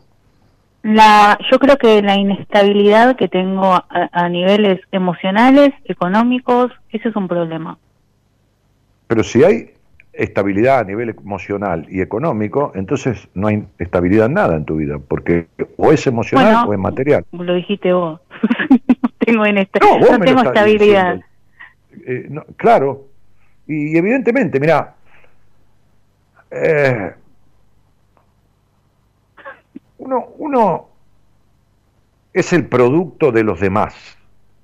Uno es un producto de los demás. Ni siquiera la voluntad de uno se juega para nacer, porque uno no tiene opinión en el nacer. Nace a partir de una acción y de un deseo ajeno. Y como le decía hoy a alguien, no existe un embarazo no deseado. Desde el lugar consciente o inconsciente, el que nace, hay un deseo inconsciente o consciente. Pero el único que no interviene en esa acción del nacer es uno. El bebé nace a través de una acción y un deseo de los otros.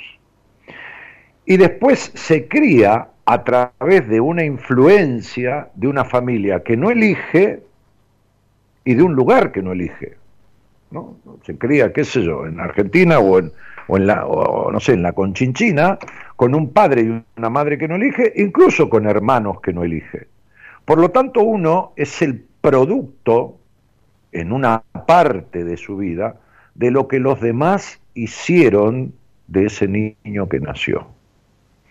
Mientras uno siga siendo mayoritariamente el que ese hogar influenció, no en lo positivo que siempre hay, porque si no estarías muerta si todo fuera negativo, pero mientras lo negativo de ese hogar, y que hubo bastante, me estoy refiriendo a tu vida, de influencia negativa, de carencia, carencia no estoy hablando de, de comida, estoy hablando de otra cosa, en esa crianza, mientras, mientras esas cuestiones, mientras vos sigas siendo el resultado de esa crianza, entonces ya a esta altura de tu vida, que estás más o menos entrando en el promedio de la vida útil, uno se jubila tipo 60, 65 años, vos estás en la mitad aproximadamente, y ya es hora de que te deshagas de ciertas implicaciones y resuelvas ciertas consecuencias de esa crianza, entonces cada vez la vida, como digo en un,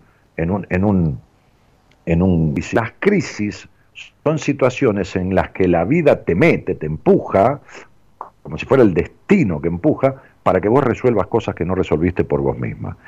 Y vos estás entrando en una segunda etapa de tu vida en que todo se va a ir poniendo cada vez más pata para arriba, este, porque es hora que vos resuelvas cuestiones que todavía te tienen dependiente psíquicamente de ese pasado.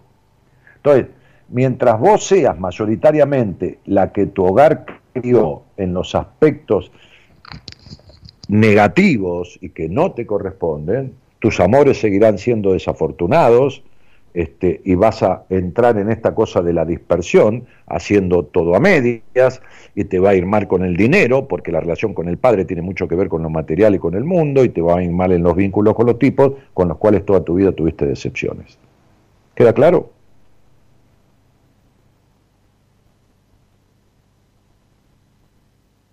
¿Estás ahí? Se cortó, chicos. ¿Se cortó el llamado o cortó ella? ¿Qué sé yo? ¿Estamos, ¿Estamos o se me cortó la transmisión?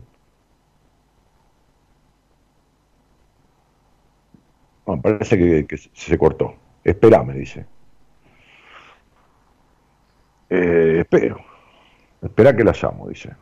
Eh, a lo mejor se le acabó la batería o se le cortó, cortó, qué sé yo, ¿viste? Este. Sí, sí. ¿Estás ahí? ¿Escuchaste lo que te dije, Cielito? Sí, escuché todo, todo. Bueno, entonces sería, uno no viene a esta vida a ser el resultado únicamente de lo que los demás pusieron en uno. No alcanza con eso. Uno viene a esta vida a evolucionar. Y si se queda con las implicaciones con las que fue criado, es como si te quedaras comiendo papilla y manzana rallada. ¿Entendés?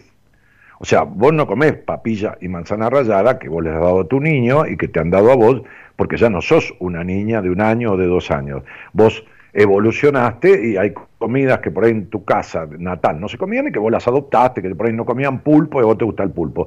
Fuiste eligiendo, pero eso se logra fácil. Lo que no se logra fácil es desprenderse de los hábitos de las secuelas y de las implicaciones que emocionalmente distorsionaron la forma en que vos naciste, las capacidades que trajiste a esta vida. Vos no naciste desconfiada o excesivamente razonadora. Te hiciste así porque hay una crianza que llevó, instaló en vos determinadas tradiciones. Bueno. Claro, entonces, mientras vos no resuelvas esas cuestiones de tu infancia, es como si a vos nunca te hubieran dado sana comida, entonces te faltara calcio. Bah, tenés un problema en los huesos, entonces vas a un médico y te dice, mire, usted tiene un problema este, óseo que viene de la falta de calcio, así que le vamos a dar, qué sé yo, ¿no? Le vamos a dar calcio. ¿Qué te está dando el médico? Y lo que te faltó en la infancia. Bueno, esto es lo mismo, nada más que en lo psicológico. Entonces te vuelvo a repetir, tus amores van a ser desafortunados, tu mente seguirá gobernando tu vida, la desconfianza, eh, eh, eh, va a haber crisis en lo económico, en lo afectivo, en lo vincular, hasta que vos no resuelvas y despejes de vos esta especie de virus que quedaron metidos en la computadora de tu vida. ¿Está claro? Clarísimo. Bueno, me alegro mucho. Lo que no queda claro cómo se hace, pero bueno. ¿A vos a qué te dedicas? Lo que me decís que es clarísimo. ¿Vos a qué te dedicas? A la música, al arte. Bien, pero ¿qué te dedicas en la música? ¿Vos componés o tocas? ¿Sos intérprete? Eh, un poco de las dos cosas. Muy bien. Entonces, vos le podés decir a... ¿Qué tocas? Guitarra. Canto. Bueno, me alegro. Entonces viene alguien que, este, no sé, este, te dice, este, mira, eh, la verdad que a mí me, me, me, me atrae la guitarra, ¿no? ¿Y, en qué consiste? Pues, mira, es una caja de resonancia acústica que tiene este, este, todo un, una, una, serie de cuerdas, seis cuerdas, ¿no? De esta a la otra, que acá de allá, y tiene los trastes, ¿no? Entonces vos vas con, con una mano vas armando este acordes y con la otra vas tocando la guitarra, to- tocando las cuerdas, que con la púa, con el dedo, que es con lo que fuera, ¿no? Dice, Este, ¿Entendiste? Y, y- y la caja de resonancia ¿no? hace que esas cuerdas y la vibración produzcan un sonido. Ah, muy bien, te dice el tipo. Ahora entendí. Lo que no, lo que no entiendo es cómo hago para aprender. Y voy a decir, ah, no, claro, te tengo que enseñar. Entonces, si vos te dedicas a la música, el que busca a alguien que le componga una canción te va a venir a ver a vos para que me compongas una canción. Pero vos no podés poder con todo. No puedes arreglar tu cabeza, hacer música, este, sacar fotos, este, abrir la puerta para ir a jugar, como la farolera, ¿viste? Ese juego de chicos. Entonces, sería, este, ¿cómo te voy a decir cómo se arregla? Si vos no, no sos terapeuta, ni sos nada, ni sos profesional de esto, y aunque te lo explicara, vos no lo puedes arreglar. Nadie se puede operar a sí mismo, como digo siempre. Los cirujanos, cuando tienen un problema, que, que tienen apéndice, no, se abren al medio con un bisturí y operan a sí mismos. Algún día que quieras sentarte con alguien y decir, mira, vengo a arreglar este quilombo de mi vida, ¿no? Que no, no, no, no tiene ni pie ni cabeza, en lo, en lo económico, en lo emocional, en lo vincular, en todo. Como cualquiera puede venir a verte a vos para que vayas a cantar un pub o a componer una canción. Cada uno sabe de lo que sabe. ¿De acuerdo? De acuerdo. Bueno, entonces no sirve para nada que yo te explique cómo se arregla, porque no se puede arreglar mágicamente. Es decir, no hay solución mágica, a pesar de que vos idealizás, incluso mágicamente, este, eh, eh, eh, por ejemplo, este, no existen los príncipes azules. No existen, ¿no? Viste que vos conoces un tipo y te crees que es el príncipe azul y después siempre es un sapo violeta. Pero, entonces digo, este, de la misma manera, no existen las soluciones mágicas para conflictos de vida. Hay que resolverlos en un proceso. Te mando un beso. Bueno, te mando un beso, gracias. No Martínez. De nada.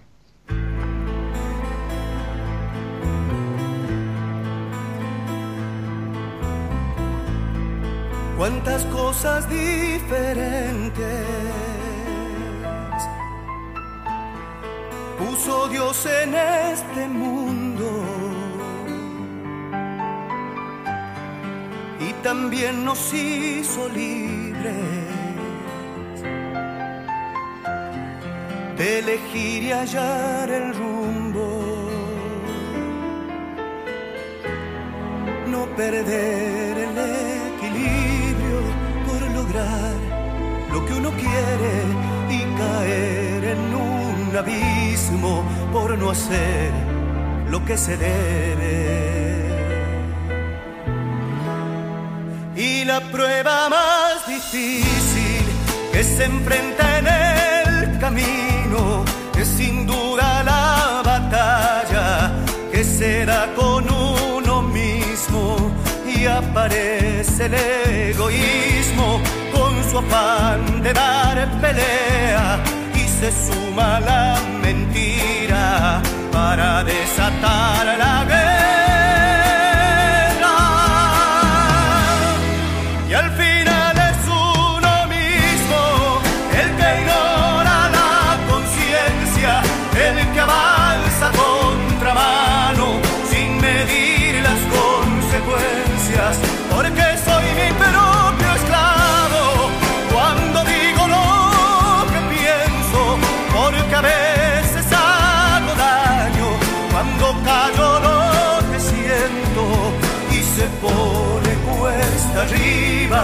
y es tan fuerte la tormenta que uno va quedando solo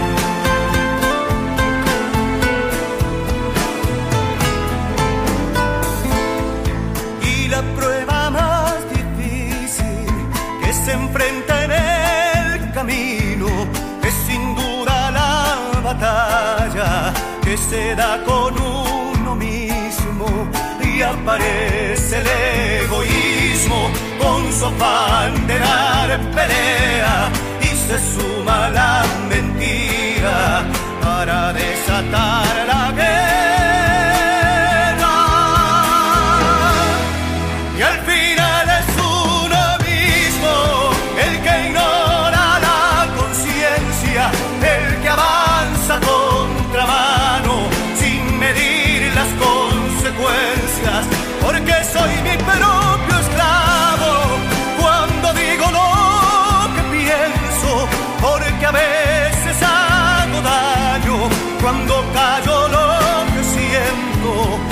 se pone cuesta arriba y es tan fuerte la tormenta que uno va quedando solo como un faro entre la nieve.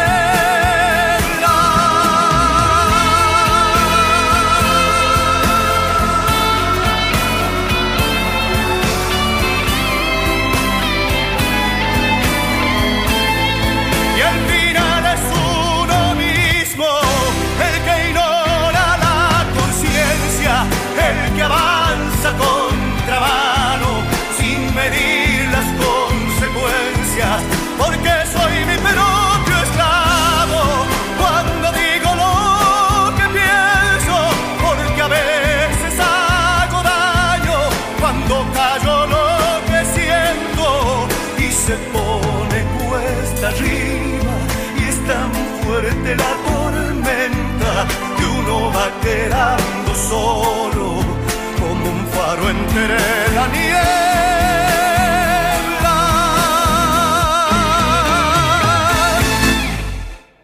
Bueno, qué cosa, ¿no?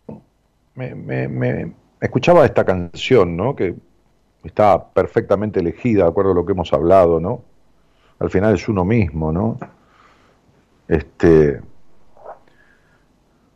el, que, el, hacedor de, la mayoría de las cuestiones de su vida.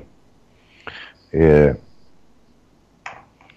y me preguntaba de, la cantidad de gente que escucha este programa, ¿no? Este, hay muchísima que lo escucha diferido. Bueno, de hecho, en el exterior hoy hablaba con, una chica, eran las, las 5 de la tarde, una chica, bueno, una chica, una mujer, este, ya pasada de los 30 años, este, y cuando terminamos la entrevista me dijo, bueno, te agradezco mucho el tiempo. Le dije, no, te agradezco la confianza. Que te Me dijo, bueno, me voy a dormir. Claro, estaba en un país que tiene una diferencia horaria, qué sé yo, que por ahí serían las 11, las 12 de la noche. Este,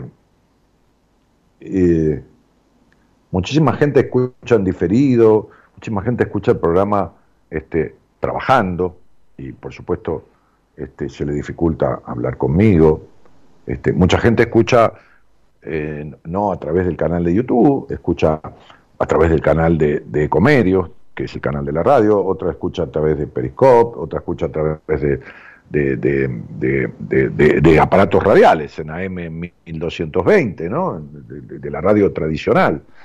Este, y, yo pensaba en esto, ¿no? En esto que les decía, ¿no? ¿Cuánto miedo hay a, resolver? La... Claro, mucha gente después me ve en privado, ¿no? Porque yo tengo, normalmente, habitualmente, digamos, ¿no? Este, cubiertos los turnos de, de, entrevistas privadas, digamos, este, para tener lo que sería algo parecido a una charla al aire, pero mucho más profunda, mucho más en detalle, durante una hora de tiempo y a solas, que es otra historia, están cubiertos los turnos por ahí con un mes, 20 días, un mes y medio de anticipación. En la pandemia fue una cosa de loco porque había fue tal desorbitancia de, los estados de ánimo que, que un día le dije a Marita, por favor no tomes más reservas porque era con tres o cuatro meses de anticipación, y qué sé yo qué voy a hacer de mi vida dentro de cuatro meses. Este, eh, pero normalmente hay 30 días para adelante, 20, 40, eh, un mes y medio que está cubierto. Entonces hay mucha gente que lógicamente no quiere hablar al aire, ¿no?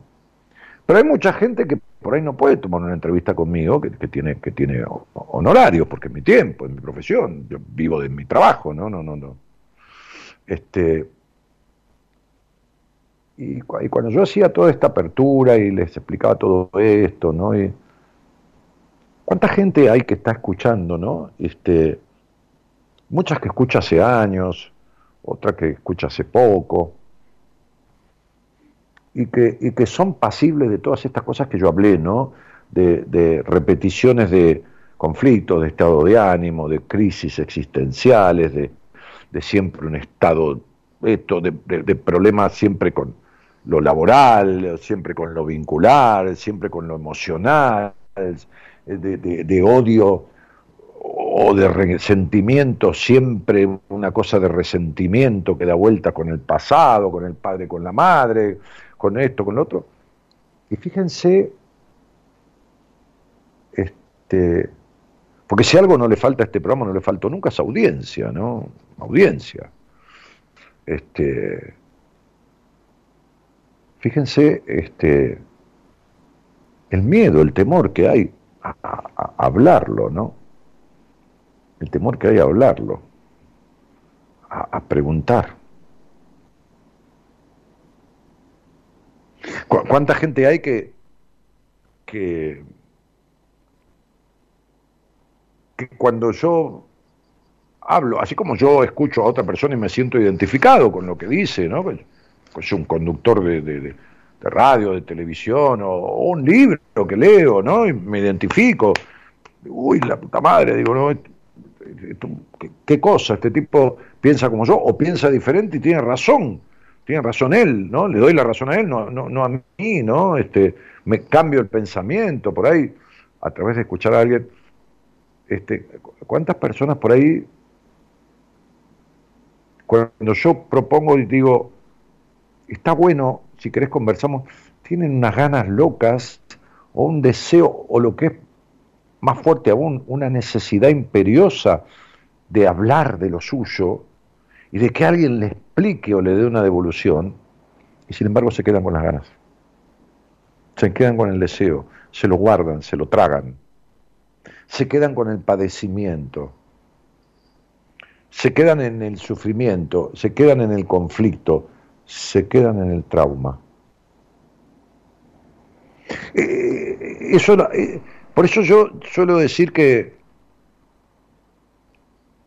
hoy hablaba con, con, con, con Fernando este, este Basílico, que es mi médico personal y es un médico con el cual comparto a veces y derivo a algún paciente que yo considero que es más importante que lo vea él que que lo vea yo. Hoy me pasó con una persona de una entrevista, le dije, no, no, yo no voy a, a dictaminar nada sobre... Me dice, Daniel, me pongo en tus manos porque, sí, sí, sí, pero yo no voy a dictaminar nada hasta que no te vea este, mi médico.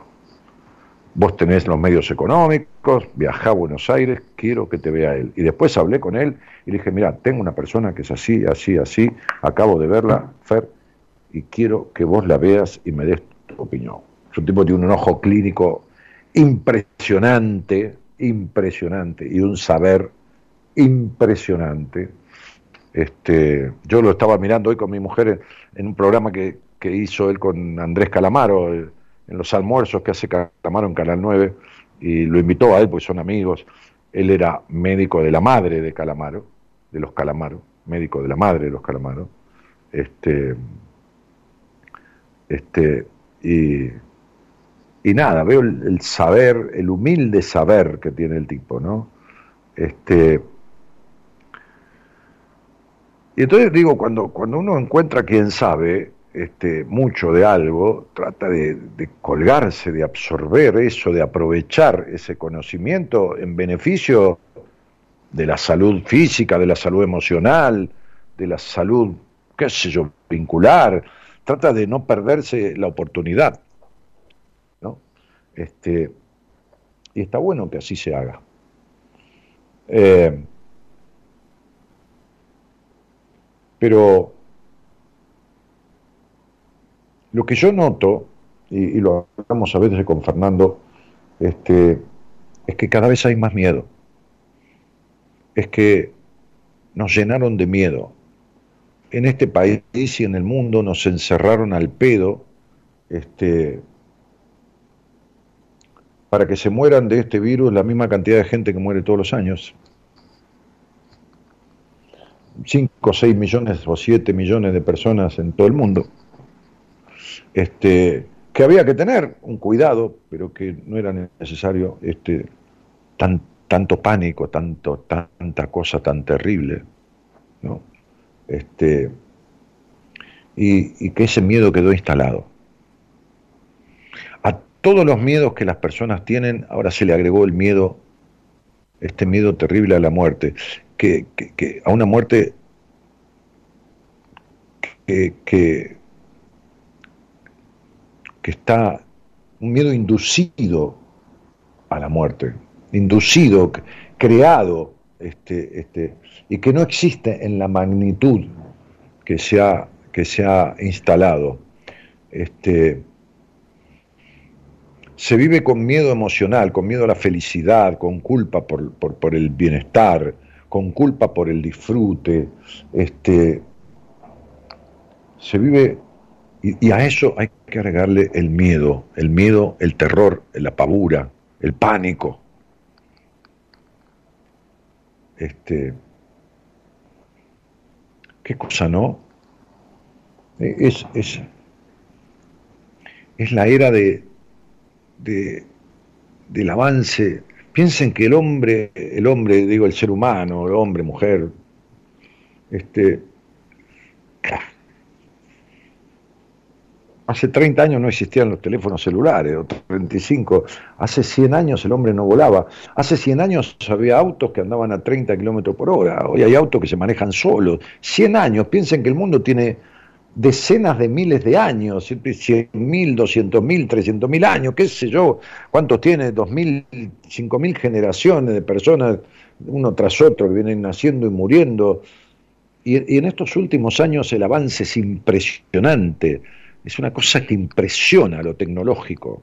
Se queda viejo todo al cabo de dos o tres años. Piensen que yo compré un streaming como un caño en internet hace en el año 2009 y di un curso, di un curso de numerología, este con 150 o 200 computadoras conectadas y tuve que armar como un estudio de televisión con director de cámaras, con las tres cámaras ahí, con todo, hace 12 años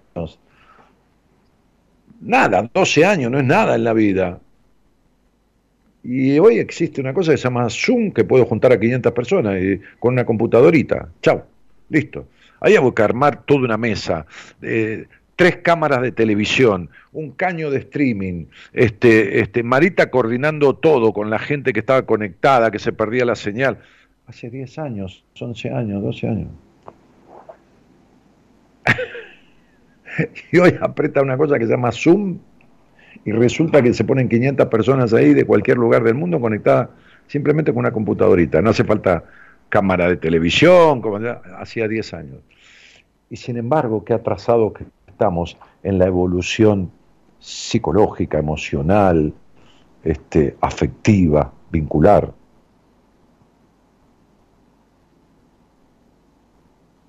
No se adelantó nada en todo eso. Más tecnología, más inmediatez, menos comunicación verdadera, menos comunicación, más superficialidad. Lo que se está perdiendo es la calidad vincular del ser humano. Se está perdiendo no que yo esté viejo ni nada, soy un tipo que manejo eh, los celulares, la computadora, tengo un auto bastante moderno, este, estoy ayornado, pero, pero veo lo mal que está muchísima gente y gente joven, lo mal comunicada que está, la falta de, comunicación, la, la, cosa, los conflictos que hay.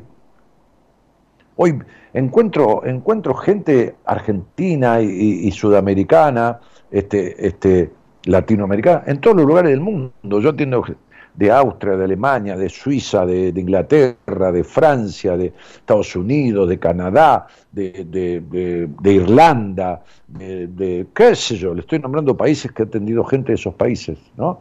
Este, este, o sea que se viaja, se va a vivir acá, pero con unos quilombos, en Palma de Mallorca, España, bueno, no importa, este, con unos quilombos con unos despelotes, con un mal vivir, no, no, mal vivir de comida, ni de una cama para dormir, con un mal vivir emocional tremendo. Bueno, qué sé yo. A ver, no soy un agorero, ni soy un tipo pesimista, pero digo, cuánta desesperación que tenemos en tener aparatos, cuánta desesperación que tenemos en estar conectados todo el tiempo con esta, esta herramienta contrafóbica, porque es una especie de cordón umbilical unido a otros, y estamos todo el tiempo conectados, pero no estamos prácticamente bien comunicados nunca. No comunicados a nivel teléfono, comunicados con nosotros mismos y con los demás, verdaderamente comunicados. Hay una crisis tremenda de comunicación. Es la era de los medios de comunicación. Fíjense lo que la pandemia produjo, un avance estrepitoso que por ahí hubiera tardado 10 o 15 años más. En, esto, en el Zoom, en el Instagram, en el TikTok, en, en Switch, en, bueno, en, plataformas de toda índole, ¿no? Este, este, es la era de los medios de comunicación, es impresionante, pero estamos menos comunicados que nunca. Señoras, señores, mañana hay un programa eh, de parrilla que hizo la licenciada Noemí De Vito, este, de parrilla quiere decir que, es un programa este, ya hecho y que eh, y, el lunes volveré yo, ¿no? Eh, en realidad, este, hace 29 años que hago buenas compañías, hace 29 años que, que hablo al aire con, con gente que han sido decenas de miles de personas, decenas de miles, que son 70 mil, 80 mil, 90 mil. he visto en privado desde el año 2003 hasta ahora que empecé a ver gente en privado con estudios numerológicos y después en psicoterapia más adelante, este, 300 personas o un promedio de 250, 300 personas más o menos por año en 15 años son 7.000, 8.000 personas vistas en privado. Este, me, agrada lo que hago, me gusta, me, tengo pasión por lo que hago. Este, tengo pasión por jugar un rato al truco con mis amigos. A veces voy con mi auto, que adoro mi auto, y le hablo al auto Si no hay pasión en el vivir, no hay vida de ninguna índole. Te deseo de todo corazón que te encuentres para vivir con pasión lo que te quede de vida. Mi nombre es Daniel Martínez, el programa Buenas Compañías. El operador, Gerardo Subirana. La productora, Eloísa Ponte. Buenas noches a todos y gracias por estar con los ojos cerrados, como presintiendo que horrible es el mundo que vamos a ver. Con el llanto en los labios, con el llanto en los labios, como lamentando llegar a una tierra